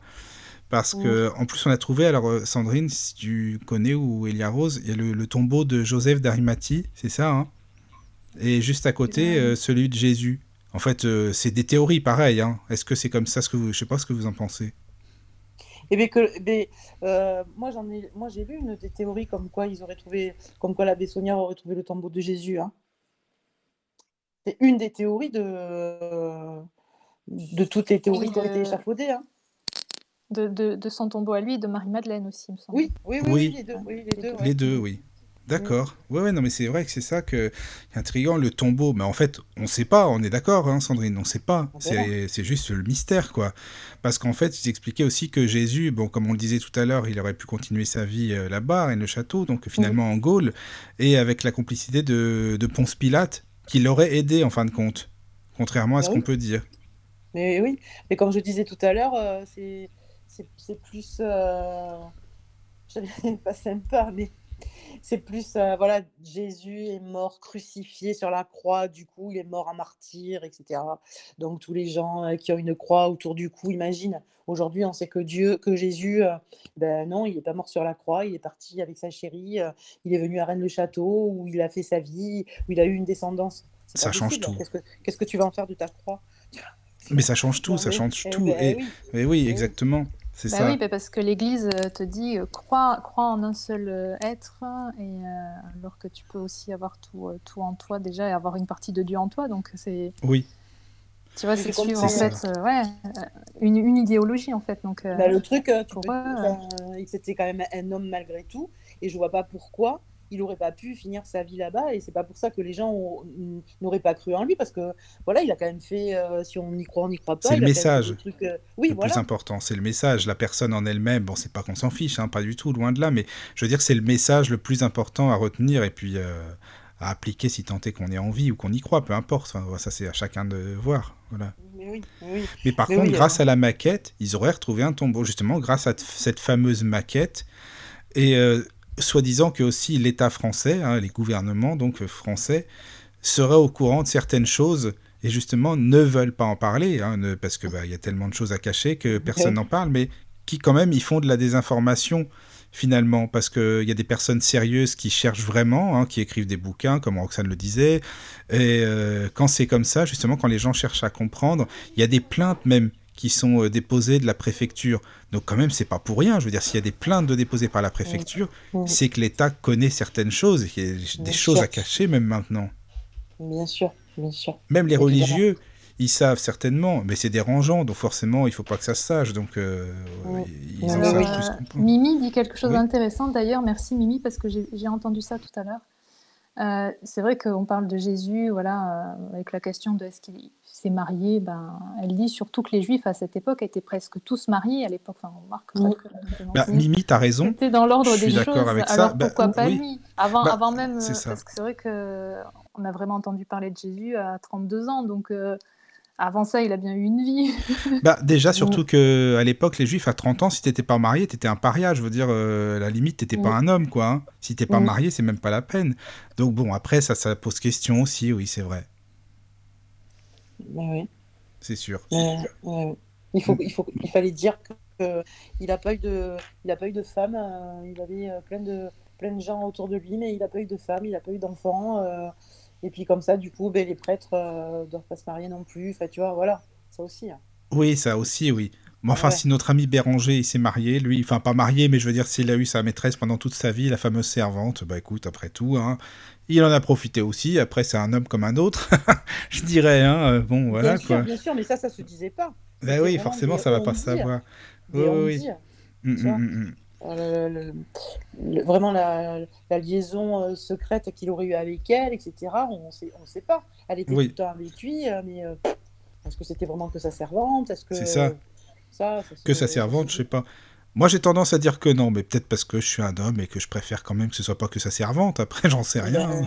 Ça, bah c'est oui. possible, hein, je sais pas. Mais Elle bon. avait certainement aussi euh, un relais important, hormis celui-là. Oui, oui, oui. Oui, oui, oui. Oui, et puis pour dire aussi, par contre, que beaucoup de gens euh, sont au courant et ne veulent pas en parler, par rapport à cette maquette, il y a même une personne euh, importante, hein, une personne française importante de la, d'une banque de France qui est venue euh, bah, subtiliser la maquette. Ben, C'est que c'est quand même pas pour rien, quoi. Je veux dire, une personne de la. Banque de France. Qu'est-ce qu'elle s'en fout de de- l'abbé Saunière Enfin, tu vois, c'est ouais. à la, si on Quelque peut- chose de caché là-dessous, ouais, enfin de, de coder, de, ouais, un message. Hein. En sachant qu'on est contrôlé Et- qu'on est géré par des francs-maçons, excusez-moi, mais bon, voilà, quoi. Il y a un truc, Oui, en fait. d'ailleurs, tu, tu parlais de ça tout à l'heure, mais je sais plus alors sur, si c'était sur les parchemins qu'il avait euh, retrouvés ou, enfin bon. Euh, qu'il y avait peut-être des, des sigles de forme de A justement en lien avec les francs-maçons. Donc c'est pour ça qu'ils avaient euh, aussi pensé justement que ça pouvait être en lien avec avec euh, avec eux. Eh bien oui, parce que les parchemins, les c'était, parchemins, hein. les parchemins qu'il a trouvés, euh, euh, ah oui, voilà, l'arbre généalogique hein, qui lui est resté à Paris. Et les- donc sur les trois Ah parchemins, oui. il y en avait deux, il y avait des choses qui étaient écrites en vieux latin, Ouais, oui, j'ai Et entendu un- ça. Voilà, et un qui était euh, un arbre généalogique. Alors, l'arbre généalogique de qui, de quoi, on ne sait pas, mais ça, c'est resté à Paris. Alors à Paris, où, chez qui, pareil, on ne sait pas. Voilà. Sur les trois parchemins qu'il a trouvés. Ouais, il y a beaucoup, beaucoup de choses qui restent en suspens en fin de compte. hein. Ouais, Quand on ouais. analyse tout ça, euh, on n'en sait peut-être pas beaucoup. Alors bon, par contre, tu as des gens qui disent que ça y est, tout est découvert, le secret est découvert, euh, tout est là, quoi, tout est bon. Et, et puis, alors, je crois que en fait, dans cette histoire, c'est marrant, de Rennes le Château, soit c'est tout ou rien. T'as plein de gens qui disent que c'est mystérieux, limite on connaît rien, et t'en as d'autres qui disent, euh, bah, qui disent on connaît tout, euh, arrêtez un peu là vos trucs, là c'est bon quoi, on a tout découvert, euh, restez Après, dans votre dépend, mythe quoi. Après, ça dépend quelle théorie tu as envie d'échafauder. Oui, évidemment, si tu dis qu'il a fait des trafics de messes, voilà, son argent, euh, c'était que des trafics de messe, euh, il n'a Oui. rien découvert du tout. euh, ou alors, comme disait, je sais plus, la demoiselle là, qui a, qui a lu le bouquin, qui disait que, bon, mais voilà, c'était par rapport aux francs-maçons, tout ça. Donc, on, oui, on peut, on- tu peux partir sur une théorie et dire, voilà, on sait, euh, l'abbé Saunière, c'était tel personnage, il a fait euh, telle découverte ou il n'a pas fait de découverte, et puis, euh, et puis ça s'arrête là. Sauf que, quand tu creuses un peu, c'est vraiment, comme je disais tout à l'heure, c'est un puissant fond. hein. Tu pars à droite, à gauche, et tu, tu apprends de, ces trucs. euh, Enfin, comme je disais tout à l'heure, il a fait quoi jusqu'à 33 ans? Il était où Il a fait quoi? Il, a, trempé dans, dans quelle magouille? Ou tu vois, il- voilà. On ne sait pas. Tout ça, on ne sait pas. Donc, est-ce que. euh, voilà. Moi je, moi, je dis, moi, je sais pas ce que vous en pensez, mais moi, je pense que tous les, tous les, tout n'a pas été découvert. Bah, je pense que tout n'a pas été ouais, découvert, euh, c'est obligé, quoi, quand même. Moi, ce que je... Euh, Oui, vas-y, pardon, Elia Rose, vas-y. Oui, Roxane, Roxane nous, nous a répondu. Elle a répondu à une, Ah, question que Roxane. j'avais, que j'avais demandé justement si ce dont elle parlait était en, en lien avec le prieuré de Sion. Donc elle me dit que non. Donc merci Roxane déjà. Euh, recoucou les amis. Non, le prieuré de Sion n'a aucun rapport avec la loge maçonnique à laquelle je fais allusion.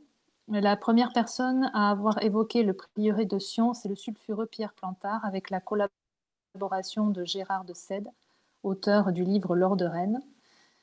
Les auteurs de l'énigme sacrée dont s'est inspiré Dan Brown pour son Da Vinci Code ont relayé l'information sur la pseudo-existence de l'ordre de Sion. Le souci, c'est qu'après enquête, il y a plusieurs années, l'ordre de Sion aurait été une association déposée par le même mystérieux Plantard dans les années 60, sauf erreur de ma part sur la date exacte, mais c'est bien ça, c'est Mm. les années 60, 70 même. Oui, D'accord. À la découverte de cela, Gérard de Sède et un autre auteur connu se seraient retournés contre Plantard. Euh, Le prieuré de Sion n'aurait jusqu'à présent, faute de preuves, existé que dans l'imagination de Plantard. Mais ce qui est intéressant avec Pierre Plantard, c'est qu'il était proche de Paul Lecourt et de tout un mouvement de personnes accréditant l'existence d'une tradition primordiale. Il Ouais. n'aurait pas été seul à monter toute cette histoire afin de faire passer un certain message avec probablement pour objectif, entre autres, de préparer le monde au passage de l'ère du poisson au verseau. Mm. Ah oui, ça c'est intéressant. Ouais. Oui, oui, Ouais. c'est Ouais. super intéressant parce que si on en vient à l'ère du poisson euh, qui passe au verso, bah en même temps, les gens initiés forcément euh, connaissaient tout ça hein, déjà à la Mm. base. hein. Mm. Donc que ce soit les sociétés secrètes euh, ou autres, oui, oui, ils connaissaient. Il n'y avait pas de secret pour eux, c'est le cas de le dire. Les sociétés secrètes, Oui. tu parles. C'était secret pour euh, le commun des mortels comme nous, mais Bon, pour voilà, eux. voilà. exactement ce que j'allais dire, mais pour le commande des mortels. ouais. Bah oui. Mais euh, d'ailleurs, j'a- j'avais lu que Saunière, quand il était allé à Paris, il avait rencontré Papus aussi. J'avais vu ça avec d'autres. euh, Oui, oui, oui, Papus c'est ça. C'est ça, oui. Elia Rose. Il avait rencontré Papus aussi, justement. C'est ce que j'avais lu. Alors, tu vrai. vois, non, mais comme quoi, regarde, un prêtre qui rencontre euh, Papus, Mhm. bon, euh, je veux dire, euh, ok, pourquoi pas, après tout. euh, Mm. il- mais, enfin bon, c'est quand même intriguant parce que Papus, c'est la loge martinique, martinisme quand même. Mm. Donc, c'est c'est pas rien non plus. Ouais. Mais oui, ah mais oui, ça- attends, excuse-moi Sandrine, oui, il y, a- il y a Laura qui, euh, qui répond à Michael par rapport à, la procession dont tu parlais. Elle demande si c'est pas la procession de la Sanche de Perpignan. Oui, c'est ça, Laura. C'est ça, exactement. Alors, bah tiens, bah, si tu connais bien, est-ce que tu pourrais nous en parler? Parce que si tu veux bien euh, écrire euh, à propos de cette fameuse procession, en quoi ça consiste? Parce que bon, je veux bien une fois par an, d'accord, mais qu'est-ce qu'ils font exactement? Parce que euh, de ce que j'en ai lu, ils recherchent toujours un trésor, mais quel est le rapport avec Perpignan, la procession une fois par an? Enfin, qu'est-ce que c'est que ça en fait? Si tu as une réponse, euh, moi je veux bien. Alors, elle m'a envoyé, en fait, elle a envoyé dans le, dans le chat, en fait, un lien directement vers la mairie de Perpignan, justement, avec euh, toute une explication. Bon, j'ai pas tout lu, mais c'est vrai que si, si tu pouvais, effectivement, Laura, nous faire peut-être une, un, petit résumé. Et, euh, Ah ouais, ça serait intéressant vraiment parce que ça aussi, euh, comme quoi euh, Rennes-le-Château, euh, si même à Perpignan, tu vois, c'est pas rien quoi. On en parle et puis c'est connu quand même Rennes-le-Château. C'est pas connu que c'est pas connu que dans le petit village de l'Aude ou quoi, dans les ah non, Pyrénées. non, c'est enfin. même connu aux États-Unis par des, euh, Oui. euh, des chercheurs, enfin des personnes qui se sont euh, intéressées à toute cette histoire de Marie-Madeleine et tout ça. Oui, Ouais. voilà, c'est ça. Et euh, je crois même qu'il y avait, euh, je crois que j'avais entendu ça tout à l'heure dans, dans ce que j'ai regardé, qu'il y avait eu à une époque aussi des, des archéologues, enfin en tout cas des personnes qui étaient venues faire Oui, oui. des, euh, des recherches en oui. fait directement sur le site, je sais pas, des Italiens et peut-être même des, euh, des Américains. C'est ce que je disais tout à l'heure, il y, a- il y a- il y a eu tel- il y en a eu tellement, et il y a eu tellement d'abus aussi que euh, maintenant tout, tout te fouille, tout est, tout est interdit parce que ça a été euh, trop loin en fait. Bah oui, oui, forcément. Donc euh, il y a plein de choses euh, bah, qu'on saura peut-être plus tard. Et encore, j'en sais rien en fait. Je sais pas du tout. Mais bon. Mm. Je sais pas, peut-être que, ben- euh, comme, je disais, comme tu disais tout à l'heure, le commun des mortels est peut-être pas prêt euh, pour euh, entendre ce genre de truc. Parce que si jamais, euh, regarde, tu parles du gouvernement et tout, qui sont au courant de plein de choses et qui le disent pas, c'est pas pour rien. Ah bah, ils sont au courant de plein de choses dans tous les domaines après. Bon, c'est sûr, mais c'est pas pour rien qu'ils le disent pas aux gens, forcément. mais voilà, mais voilà, voilà. Parce que les gens sont pas prêts. Il y a des choses, euh, les gens sont pas prêts à l'entendre. Je veux dire, si jamais tu vas balancer l'info, comme je disais tout à l'heure, ben, écoutez, maintenant, on en est sûr à 98%, euh, Jésus est pas mort sur la croix. C'est ça, exactement. t'imagines Mais Mm. euh, tous, les, tous, les, tous les fanatiques religieux et tout, non, mais c'est même pas la peine. C'est vrai. Oui, oui, je suis d'accord. Oui. C'est ça. Forcément, oui. Oui, oui, oui, c'est certain. Voilà, donc euh, on a une réponse sur le chat euh, de Laura. Liaros, tu me disais. Oui, oui, donc euh, je vais, euh, je vais effectivement euh, lire certains passages d'un lien que Laura nous a envoyé sur le chat pour euh, la procession de la Merci Sanche, Laura, hein, vraiment. savoir, euh, C'est super sympa. Voilà, merci à toi. Tu vois, moi, c'est ça que j'aime, en fait, vraiment, hein, dans les émissions, c'est que ce soit interactif, quoi. Que ce soit pas juste nous trois, voilà, on parle comme ça, et puis euh, on est Ah entre oui, c'est nous. euh, oui. C'est, franchement, c'est beaucoup mieux que les auditeurs puissent participer, voilà, c'est comme si on était euh, tous à l'antenne, en fin de compte, hein, on discute, c'est une table ronde, et puis tout simplement, euh, voilà, on est là entre nous. On est une petite famille, et puis on discute, c'est comme ça, voilà. Voilà. Donc, vas-y, Léa Rose. Exactement. Donc, je vais, je vais vous lire donc ce- euh, la procession de la Sanche qui se déroule en mars-avril à Perpignan. Donc, l'originalité de la Semaine Sainte en Roussillon et à Perpignan, sa capitale, ne se situe pas particulièrement dans le rituel, mais dans son mode d'expression. Les traditions ont su garder ici une réelle authenticité. La ferveur d'aujourd'hui n'a d'égal que celle d'hier. Tout ce qui touche au cérémonial des fêtes de la Semaine Sainte et de la Passion est prévu, réglé avec minutie depuis des siècles. Les hommes changent, mais les mêmes gestes demeurent. Dans l'ancienne capitale des rois de Majorque, les couleurs et l'atmosphère si particulière amplifient la dramaturgie de l'avant et l'après Golgotha. Tout est contraste entre les joies d'un jour et la brusque tristesse des deuils, contraste aussi entre les hymnes de gloire teintés d'enthousiasme et les cantiques dédiés aux défunts. Ombre et lumière, c'est la semaine sainte en Roussillon. Prière, psalmodie, recueillement. La foule est là, massée, silencieuse. Les pénitents passent blottis à l'intérieur d'eux-mêmes, ils déambulent, chancelant sous les fardeaux des péchés du monde. Avec leurs longues capuches pointant vers le ciel, les pénitents s'isolent du monde derrière leur thébaïde de tissu. Vêtus de grandes robes rouges ou noires, dites caperuccia, les pénitents défilent accrochés à des petits bracelets de fortune, point de contact entre leur chair et la foi. Sur leurs épaules meurtries, les lourds mysteries relatent les différentes scènes de la Passion entre Madone affligée et Christ crucifié. Parfois, les pénitents s'arrêtent sous des roulements de tambour, comme pour reprendre un souffle divin, bien sûr. Souvent les pieds nus, les pénitents vivent leur souffrance pour expier, catharsis universelle de toutes les âmes, instant de piété, en quête de salut. Depuis près de six siècles, ce rituel est immuable. La confrérie de la Sanche, précieux sang euh, du Seigneur, a été fondée en 1416 en l'église Saint-Jacques à Perpignan, suite à la prédication de Saint Vincent Ferrier, moine dominicain. Outre l'aspect spirituel, le but de la confrérie était la commémoration de la Passion par les processions et l'assistance aux prisonniers et aux condamnés à mort avant, pendant et après leur exécution. Les processions. Pardon. Non, non, je te disais, enfin, je pensais, six siècles, c'est énorme quand même. Je veux Oui, dire, hein. c'est quand même, euh, c'est pas rien, quoi. Oui, Ça a vraiment su. euh, ouais, ils, ont, ils ont gardé effectivement toutes les traditions parce qu'en six siècles, ça aurait pu se perdre et Voilà, euh, c'est ça. ou être modifié en fait. Ouais, effectivement. c'est vrai. Oui, oui, mais quand même, c'est toujours là, cette fameuse procession. C'est, ouais. Non, je trouve que c'est intéressant, tu vois, euh, et on pourrait même peut-être euh, relier ça à une fête euh, même chrétienne comme euh, Pâques ou comme, euh, je sais pas, mais enfin une, une fête chrétienne classique, quoi. Oui, parce que, possible, enfin, ouais. je sais pas, moi ça m'y fait penser, je sais pas vous, mais euh, voilà, c'est bien d'apprendre plein de choses comme ça ensemble, parce que bon, on découvre, euh, euh, on se donne des astuces, un auditeur nous dit tiens, c'est il y a tel renseignement, telle information, et puis on va voir tous ensemble, c'est vraiment, moi j'aime beaucoup beaucoup, franchement, voilà, parce que à la fin de, en fait, de ce que j'en ai compris. Euh, Marie-Madeleine, c'est elle qui aurait pu enterrer Jésus à la fin de sa vie.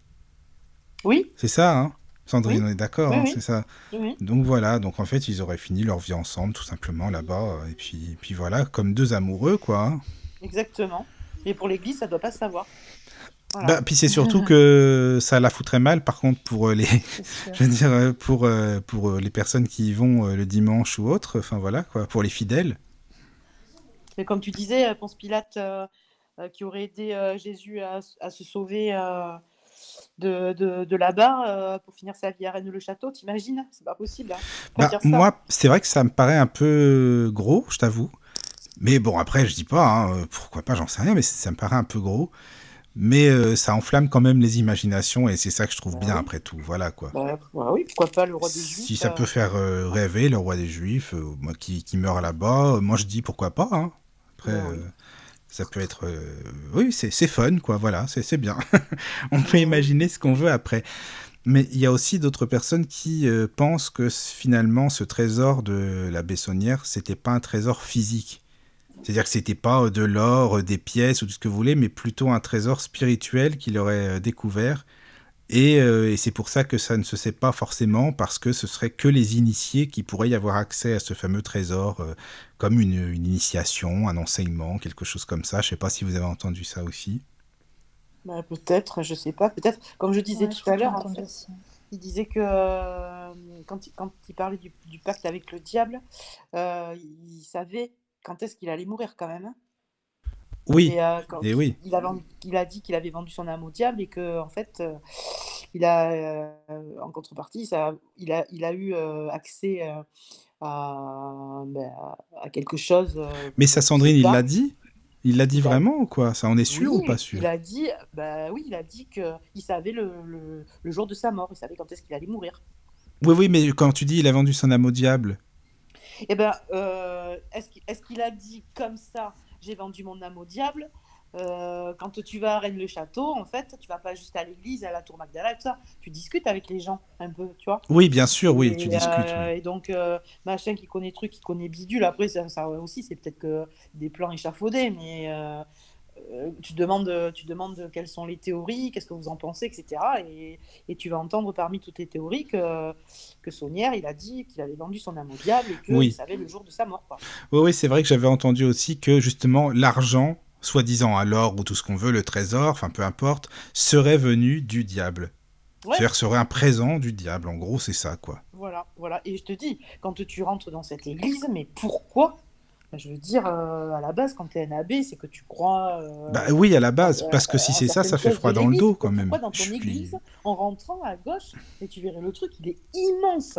Là, le bénitier, il est énorme. Et puis alors, tu vois la tête du, du diable, c'est un truc de fou. Quoi. Enfin, bon, il a des grands yeux bleus, mais il fait peur. Le, le truc, il, il fait vraiment peur. Pourquoi l'abbé a décidé de mettre un diable en rentrant dans son église? C'est pas possible. Qui fait ça Oui, oui, c'est vrai, oui, je comprends ce que tu veux dire. Bah, puis ça fait froid dans le dos quand t'imagines ça, quoi. Parce que Euh, oui, bon, oui. euh, je lui dis, ok, il était comment ce type-là? Enfin, je veux dire, euh, moi quand c'est comme ça, je t'avoue, j'imagine beaucoup les voix, parce que bon, évidemment, les gens, je peux pas les voir, hein, ça c'est pas un secret, les auditeurs le savent, donc moi je suis non-voyant, donc je peux pas voir les personnes qui sont autour de moi, mais par contre, je fais tellement, tellement attention aux voix, aux intonations, à la manière de parler, aux mots employés, que quand on parle d'une personne comme ça, d'un type comme la Bessonnière, je me dis, mais comment il était ce mec-là? Comment, comment il parlait, quoi? Sa manière de réagir, c'était quoi? Les mots qu'il aurait employés? Parce que si ça se trouve, c'était un type, euh, oui, justement aussi mystérieux, mais qui, qui pouvait faire peur, quoi. Parce que tu as des gens, Après, quand tu les, tu les ouais. entends, euh, ça te fait Après, pas du bien. euh, comme je disais tout à l'heure, il a été envoyé dans cette église parce qu'il était, il était un petit peu rebelle.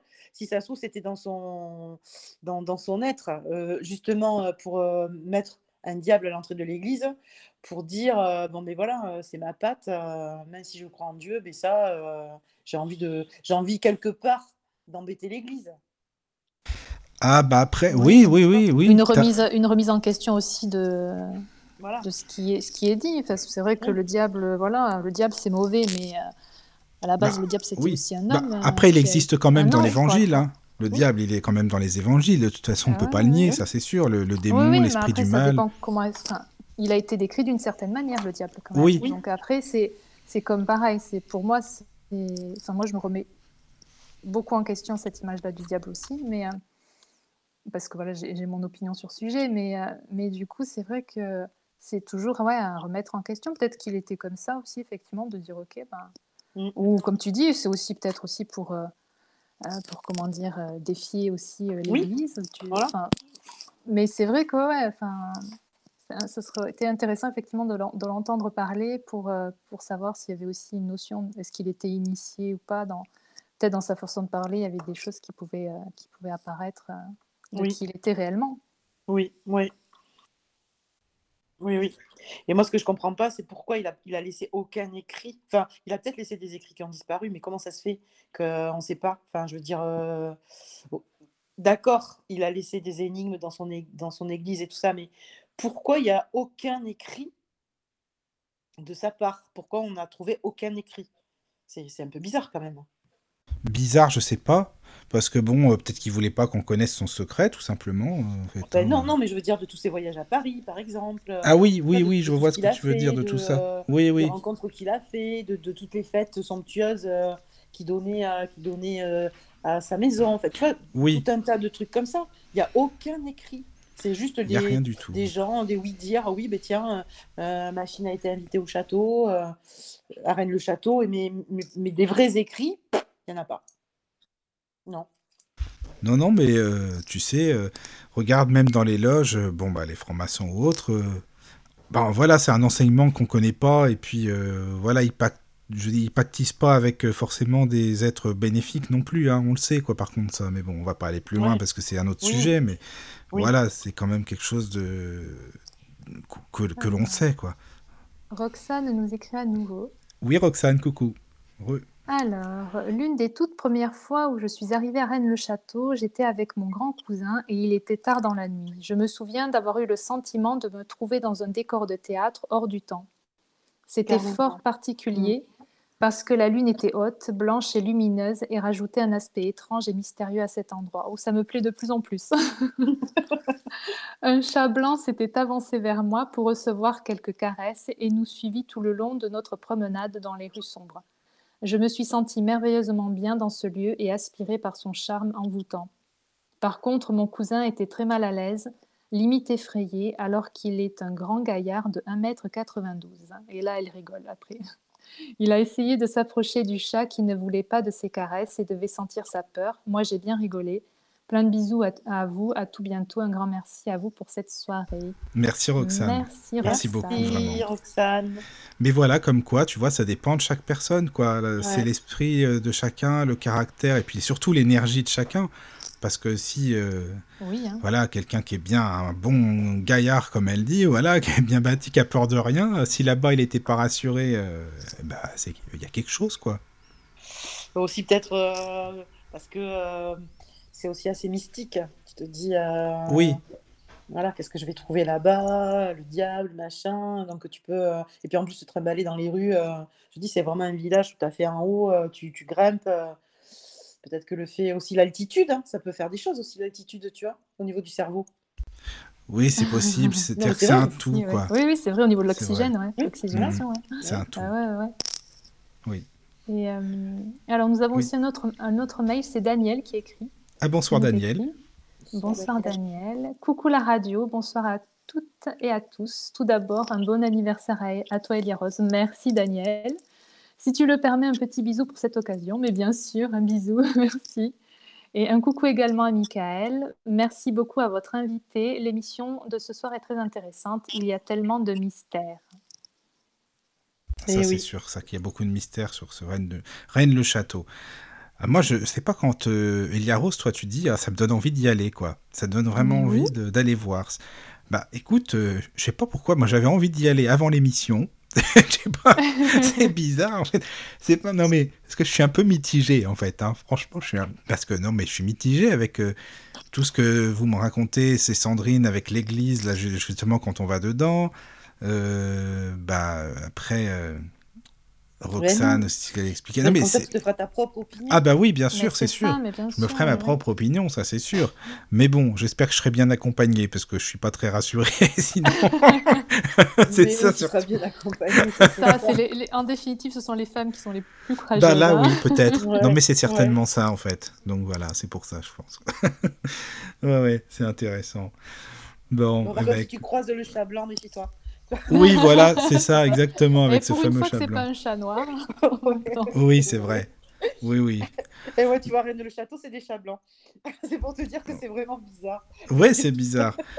Mais toi, en fait, Eliaos, qu'est-ce qui t'intéresse là-bas? Bah, Tiens, bah justement, c'est intéressant de savoir. Pourquoi est-ce que tu aimerais bien y aller visiter? Qu'est-ce qui, te... qu'est-ce qui te pousse à vouloir y aller?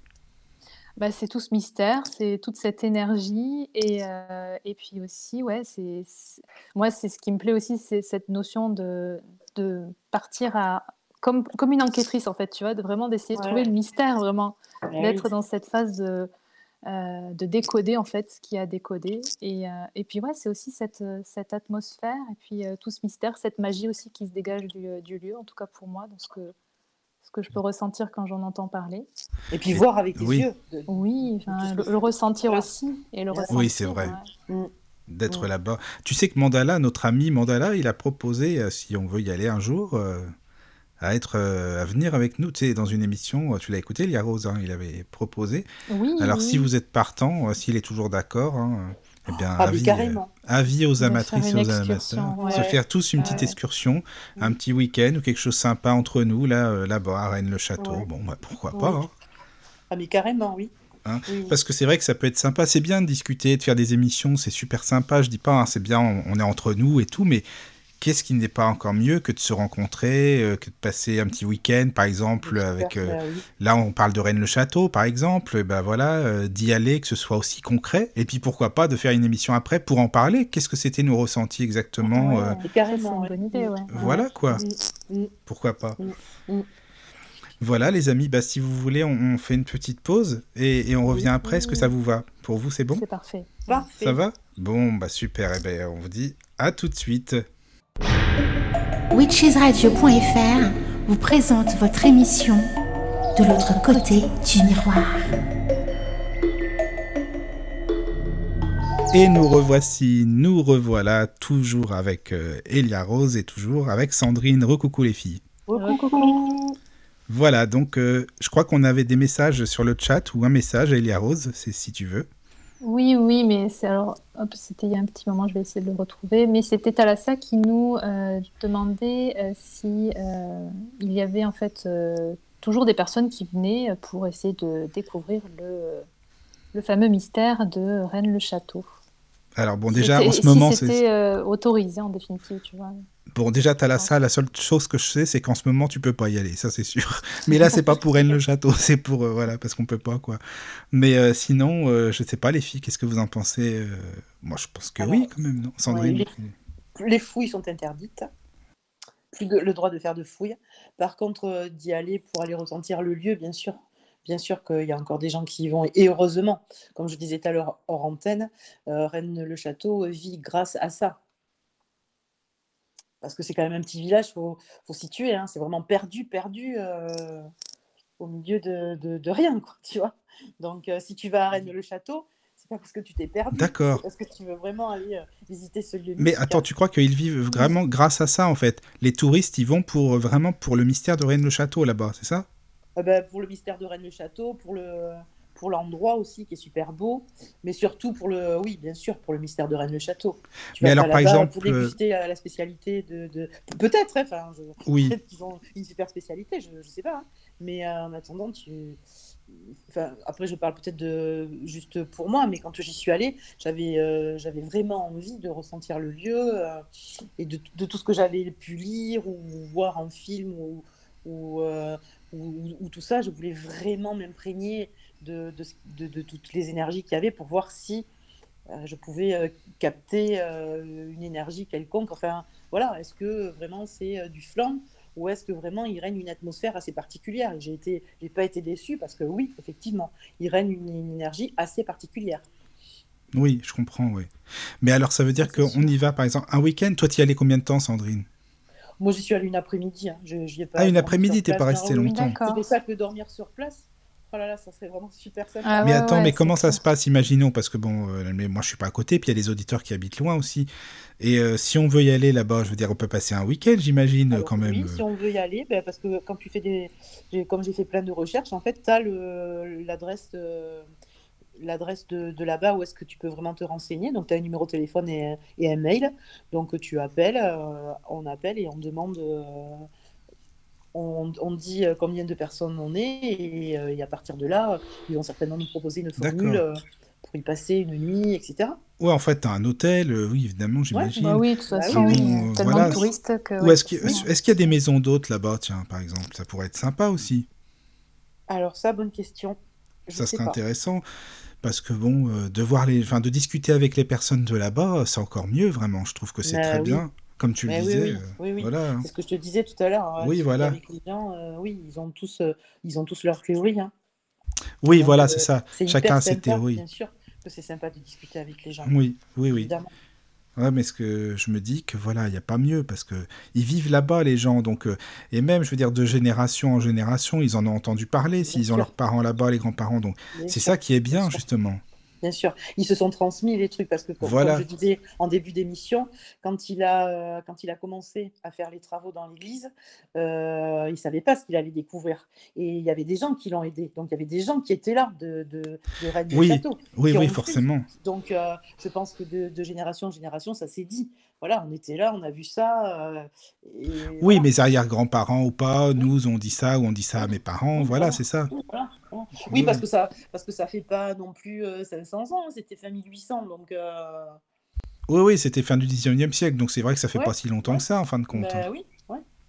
Donc euh, voilà, non mais c'est c'est vrai que ce serait intéressant, pourquoi pas. Alors bon, moi j'aime bien euh, la bonne, euh, faut dire ce qui est la bonne nourriture. Donc est-ce qu'il y a des bons restos? Ah, J'espère. hein. J'espère que les Ah, auditeurs bah aiment bien aussi. T'es pas pas loin de Carcassonne, alors tu pourras manger C'est un cassoulet, je pense. Ah, c'est pas mal ça. ça c'est bien. Voilà, au moins aussi. En plus des visites, euh, il faut aussi se restaurer, hein, manger des choses de la région. C'est c'est ouais. bien ça. Mais si vous, si vous, si ça vous dit, je peux, je peux, la, je peux appeler le syndicat d'initiative et, et leur demander exactement tout ce qu'ils proposent, et ensuite euh, te l'envoyer par mail et que toi tu le mettes sur la radio, Oui, sur la page de la radio. Voilà, on pourra faire ça et puis on, on pourra comme ça euh, envoyer aux auditeurs si ça, bah, si ça vous voilà, intéresse. Voilà. voilà. Après, euh, dans les livres euh, qui parlent de Rennes-le-Château, bah, c'est vrai qu'il y en a, il y en a pas mal des bouquins, comme le disait ouais. Roxane tout à l'heure.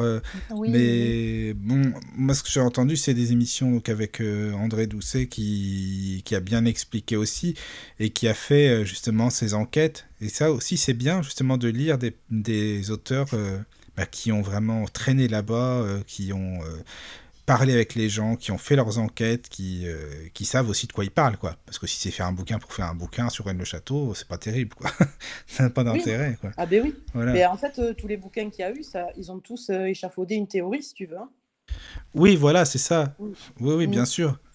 Après, à nous aussi de faire, enfin, de se faire notre propre opinion finalement. Exactement. Ah ben bien sûr. bah ouais, ouais. Donc là, je Ouais. pense que les auditeurs se- voilà, peut-être que vous allez vous dire euh, non, mais il n'y a jamais eu de trésor finalement, c'est n'importe quoi, c'est de la fumée tout ça, et puis finalement, euh, ou alors oui, oui, il y a un gros trésor et puis on n'a Bah pas tout trouvé. moi je veux bien, moi je veux bien que des auditeurs disent il n'y a jamais eu aucun trésor, d'accord, mais alors je voudrais bien comprendre comment ça se fait que cet abbé qui arrive dans ce village qui tombe pratiquement en ruine, comment ça se fait que lui, euh, c'est pas du jour au lendemain, mais quasiment du jour au lendemain, a tout cet argent? Alors s'il n'y a jamais rien eu, d'où lui arrive tout ce, tout ce fric? Parce que euh, l'église, elle a bien été rénovée, euh, il a bien construit, il reste encore des, euh, des traces de, de tout ça. Donc il y a bien eu de l'argent qui arrive de quelque part. Ah oui, ça, ça c'est forcément fait. C'est pas par magie que l'église elle s'est construite toute seule, c'est sûr. Exactement, Mais non, mais non. Plus sa maison, plus la tour gothique, enfin, je veux dire, euh, tous les terrains qu'il a achetés autour, euh, plus le super parc qu'il y a autour. euh, donc, d'accord, ok, il n'y a jamais eu d'histoire. la Bessonnière, il n'a jamais rien trouvé. Ok, je veux bien. Sauf que je voudrais bien savoir d'où lui arrive tout cet argent. Tout à l'heure, on parlait justement des, personnes qui chercheraient encore le, le, trésor de l'abbé, mais il y a quand même un panneau qui a été, qui a été mis à Rennes-le-Château où il y a marqué les fouilles sont interdites sur le territoire de la commune de Rennes-le-Château. Donc c'est un arrêté du 28 ah ben juillet 1965. Donc eh il y a un panneau effectivement qui. Ben oui, c'est ce que je disais tout à l'heure, il y a eu trop de fouilles, trop de fouilles, mais des fouilles vraiment en profondeur. Ils ont creusé, dynamité. Et c'est pour ça que c'était interdit, parce que bah, ça, c'était quand même assez dangereux. Hein. Les gens ont fait n'importe quoi. Donc c'est pour ça maintenant c'est vraiment interdit. On peut aller fouiller, mais euh, juste avec son cerveau et, euh, réfléchir. Euh, que, bah, tiens, qu'est-ce qui s'est passé là? Pourquoi cette fresque est à cet endroit-là? Et voilà. Oui, voilà. Et ressentir le lieu. Mais aller fouiller avec sa pelle, non, ça c'est plus possible. Oui, et puis voilà, comme on disait, euh, on va là-bas, c'est sympa, mais je pense que le cœur, il parle quand même. Je veux dire, euh, on fouille, on fouille pas. Euh, je veux dire, même si on fouille pas, on a quand même nos ressentis, notre intuition. C'est ce qu'il faut utiliser, en fait. L'intuition, c'est super important, quoi, vraiment. Bien sûr, bien sûr, bien sûr. Et puis, si on.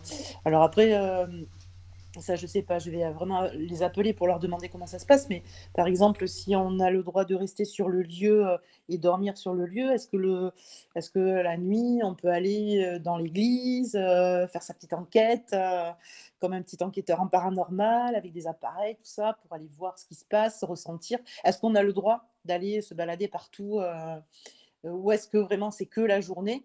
Et que la nuit le site est fermé et que tu dois aller dormir à l'église, ah, pas l'église, à, ah non parce que dans l'église là t'es mal barré là. tu veux dormir là-bas. Non. Mais je sais pas justement, est-ce qu'il y a euh, justement par rapport au paranormal des personnes qui ont, comme tu le disais, fait euh, bah, des enquêtes ou même, tu sais, avec les appareils, les chasseurs de fantômes, là, ce qu'on ouais, appelle. J'ai pas trouvé. après, j'ai pas, pas trouvé. C'est pour ça que je disais, ça serait vraiment intéressant de savoir quand on, quand on, quand on va là-bas, puisque je sais, j'ai vu hein, qu'on pouvait y aller en groupe, etc. Donc, est-ce que, comme je disais tout à l'heure, est-ce que c'est pour la journée, donc tu loues, euh, tu prends ton ticket et tu peux faire tout ce que tu veux toute la journée et le site, euh, tout le site est fermé la nuit et tu dois aller à l'hôtel, ou est-ce que parce que c'est quand, quand même une grande maison. À la base, c'était un hôtel-restaurant. Donc, est-ce que tu peux prendre une chambre sur place? Euh, Ça, tout ça, je ne sais pas. Il faudrait se renseigner. Est-ce qu'on a le droit de garder les clés la nuit euh, pour aller, euh, pour aller se balader et y enquêter, entre guillemets? Ça, je ne sais pas. Ça, faut leur demander. J'en sais rien du tout. Ouais, c'est ça. Faudrait, faudrait demander. Oui. Ouais, ouais, ouais, mais je, je vais le faire parce que du coup, je suis super contente de savoir que les gens intéressés pour aller euh, là-bas et qu'on se retrouve tous là-bas. Euh, je, je, trouve que c'est vraiment une super, super idée. Bravo à, à celui qui a donné l'idée parce que c'est vraiment génial. Oui, oui, oui. Bah, c'est euh, Mandala qui avait parlé de ça dans une émission, justement, parce que bon, c'est bien de parler d'un sujet, mais que, que, de mieux que d'y aller et que ce soit très concret, finalement. Voilà, donc bon. Exactement, exactement. Hein. Exactement. On peut, je reste sur ma fin parce que quand euh, on a fait l'émission sur Amityville, bon là c'était pas possible d'y aller. Mais ah là non, c'est sûr. Ah, là c'est pas pareil. ça c'est certain, on va pas aller à Amityville. c'est pas super loin. Euh, non, ça va, c'est ça ah déjà. Mm, mm. Là, nous avons Roxane encore qui nous envoie un mail. Merci Roxane. Merci. Alors, elle, elle nous parle en fait de, de la statue du diable. Ah. Euh, elle nous dit si mes souvenirs sont bons, le diable, le diable à l'entrée est une sorte de gardien du lieu qui empêche l'entrée et la lecture des symboles et messages aux non-initiés. Il faut que je reprenne le livre de Durgès ou de Gérard de Sède pour vous en dire davantage une prochaine fois. Partante pour l'excursion avec vous, j'apporte les jus de fruits et les bulles dorées, sans ah, oublier le miam. Ah bah, et euh, après, elle nous dit Je vous conseille d'aller à Rennes-le-Château hors vacances scolaires et d'éviter la trop haute saison. Il y a du monde là-bas. À moins que vous y alliez comme moi à la nuit tombée et fort tard. Oui, c'est vrai mais la nuit tombée et fort tard, est-ce que euh, on a le droit On peut pas, tout, tout doit être fermé la nuit. Bah, c'est-à-dire que déjà, tu pourras pas rentrer dans l'église, c'est sûr. Eh bien oui, bah, ni, dans la enfin, ni dans la maison, je suppose. Oui, c'est ça. Bah, de toute façon, d'y aller quand il n'y a pas trop de monde, c'est quand même le mieux, hein, c'est sûr. Oui, oui. Parce que si c'est pour avoir une foule, on pourra justement pas, pas ressentir grand-chose. Le but, quand il y a moins de monde, c'est vraiment de, de, se concentrer sur les lieux. Oui. C'est pour ça que si, euh, suivant le nombre qu'on est, euh, ben, on le réserve que pour nous. Il n'y aura que nous dedans. Bon, bah écoute, Roxane, ok, euh, c'est parti. hein. c'est sympa, merci pour, euh, pour tes génial. mails. puis, euh, les génial. bulles. Voilà. Ah, vraiment, Merci, ouais, ouais, hein, merci mer- Roxane, parce que c'était super intéressant tout ce qu'elle nous a partagé. Oui, là, oui, oui, et- alors ça, oui. Ça, alors, alors, juste une question, enfin, c'est maintenant, c'est pas une question, c'est une demande aussi, parce que, bon, comme Alina, elle en parle souvent, et euh, je la remercie d'ailleurs si elle écoute, et euh, c'est important aussi pour moi, euh, à savoir s'il y a des personnes qui veulent euh, lire en audio, enregistrer des livres sur Rennes-le-Château. Franchement, moi, je suis preneur. Donc, si vous aimez, euh, bah, comme Roxane, tu le disais, certains livres sur Rennes-le-Château, ça me permettra aussi d'en apprendre encore plus. Et puis voilà, de vous écouter par la même occasion. C'est intéressant d'écouter des lectures. voilà. C'était la petite demande de la soirée. Ouais.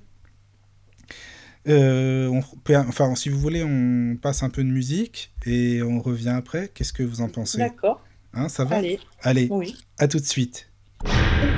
Witchesradio.fr vous présente votre émission De l'autre côté du miroir. Et oui, après cette petite pause musicale, nous revoici, nous revoilà, toujours avec Sandrine et Elia, O- Elia Rose. Pardon. Recoucou, je vais faire comme Mandala maintenant, ça continue. Oui. Élise Rose. Bon, euh, voilà. bon, euh, je sais pas s'il y a toujours des, auditeurs sur le chat. S'il y en a, en tout cas, c'est génial. Toujours sur le chat, Jean-Yves.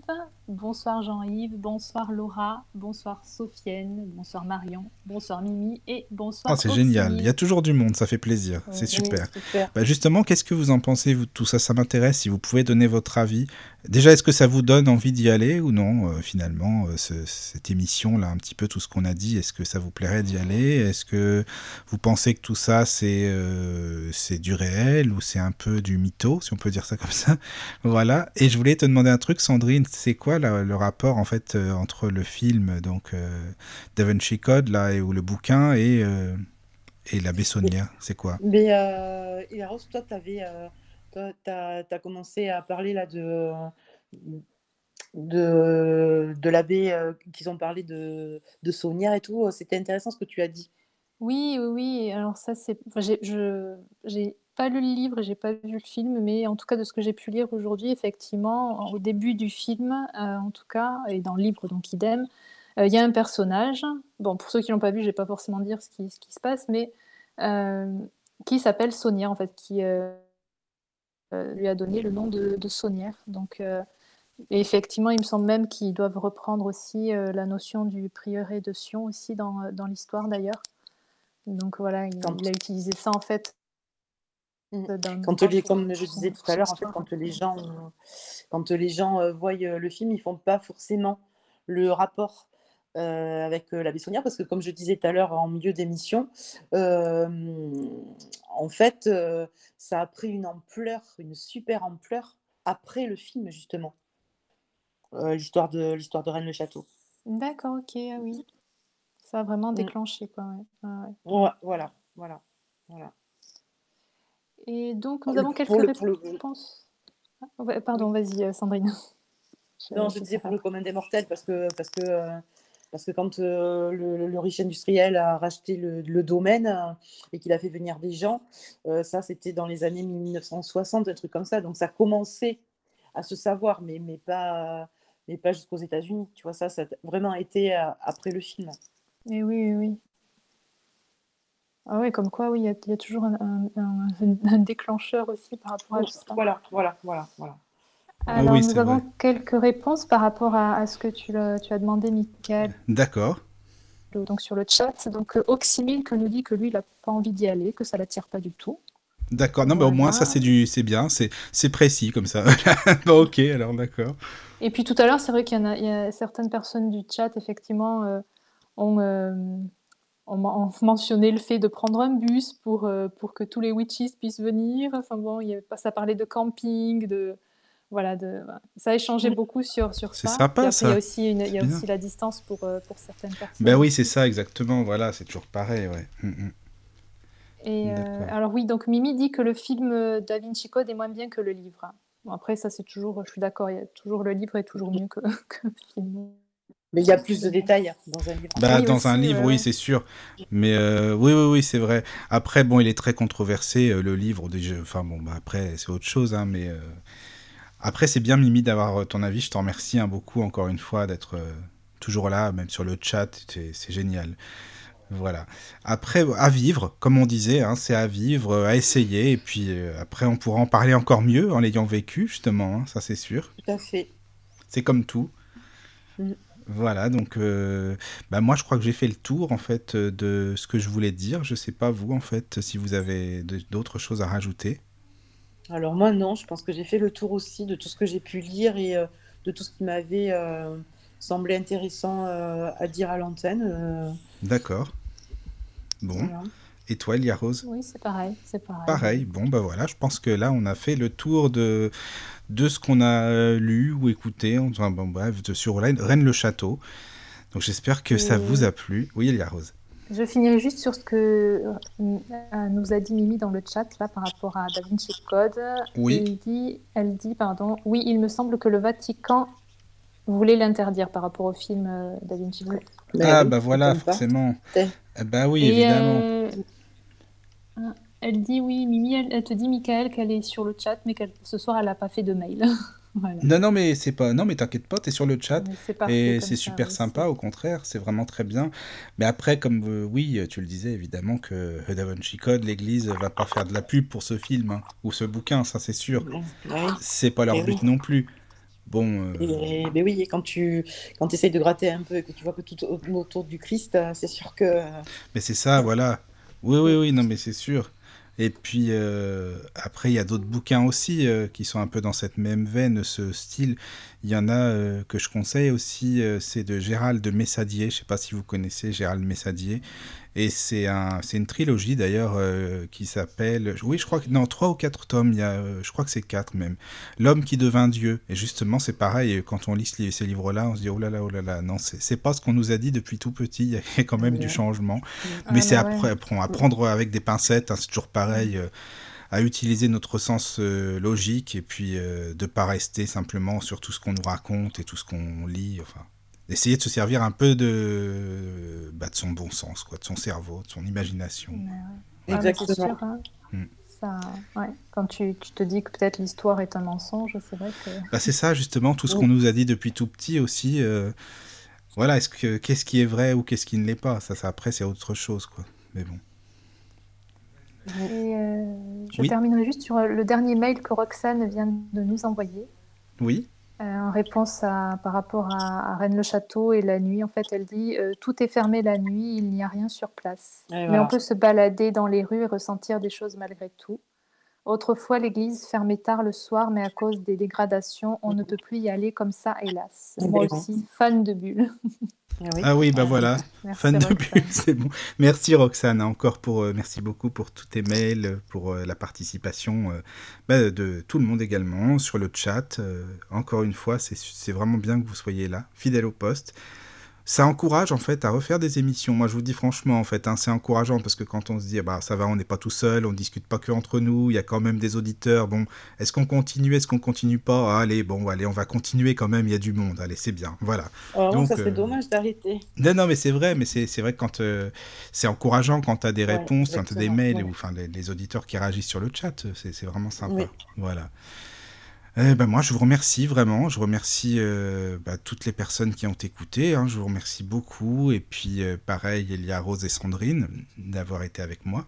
Voilà. Merci de, de m'avoir invité dans cette émission. Merci. Avec plaisir. Et puis, euh, ben, je vous dis à très bientôt euh, sur Witches Radio pour d'autres émissions. Euh, de toute façon, on vous préviendra, hein, comme d'habitude, dans le petit calendrier. Et puis, je vous remercie et bonne nuit à tous. Dormez bien surtout. Peut-être euh, allez-vous rêver de Rennes-le-Château. Vous allez vous y transporter en astral. Pourquoi pas, après tout. hein. Voilà, ça peut être pas mal aussi. Et comme ça, vous aurez un avant-goût. Comme ça, c'est bien. Eh oui. Allez, à bientôt. Bisous à tous. Bonne nuit. Bisous. Michael de la radio du Lotus ainsi que toute son équipe et Witches Radio vous présentent l'émission De l'autre côté du miroir. De l'autre côté du miroir. Mystère, ésotérisme, phénomènes inexpliqués sont au rendez-vous.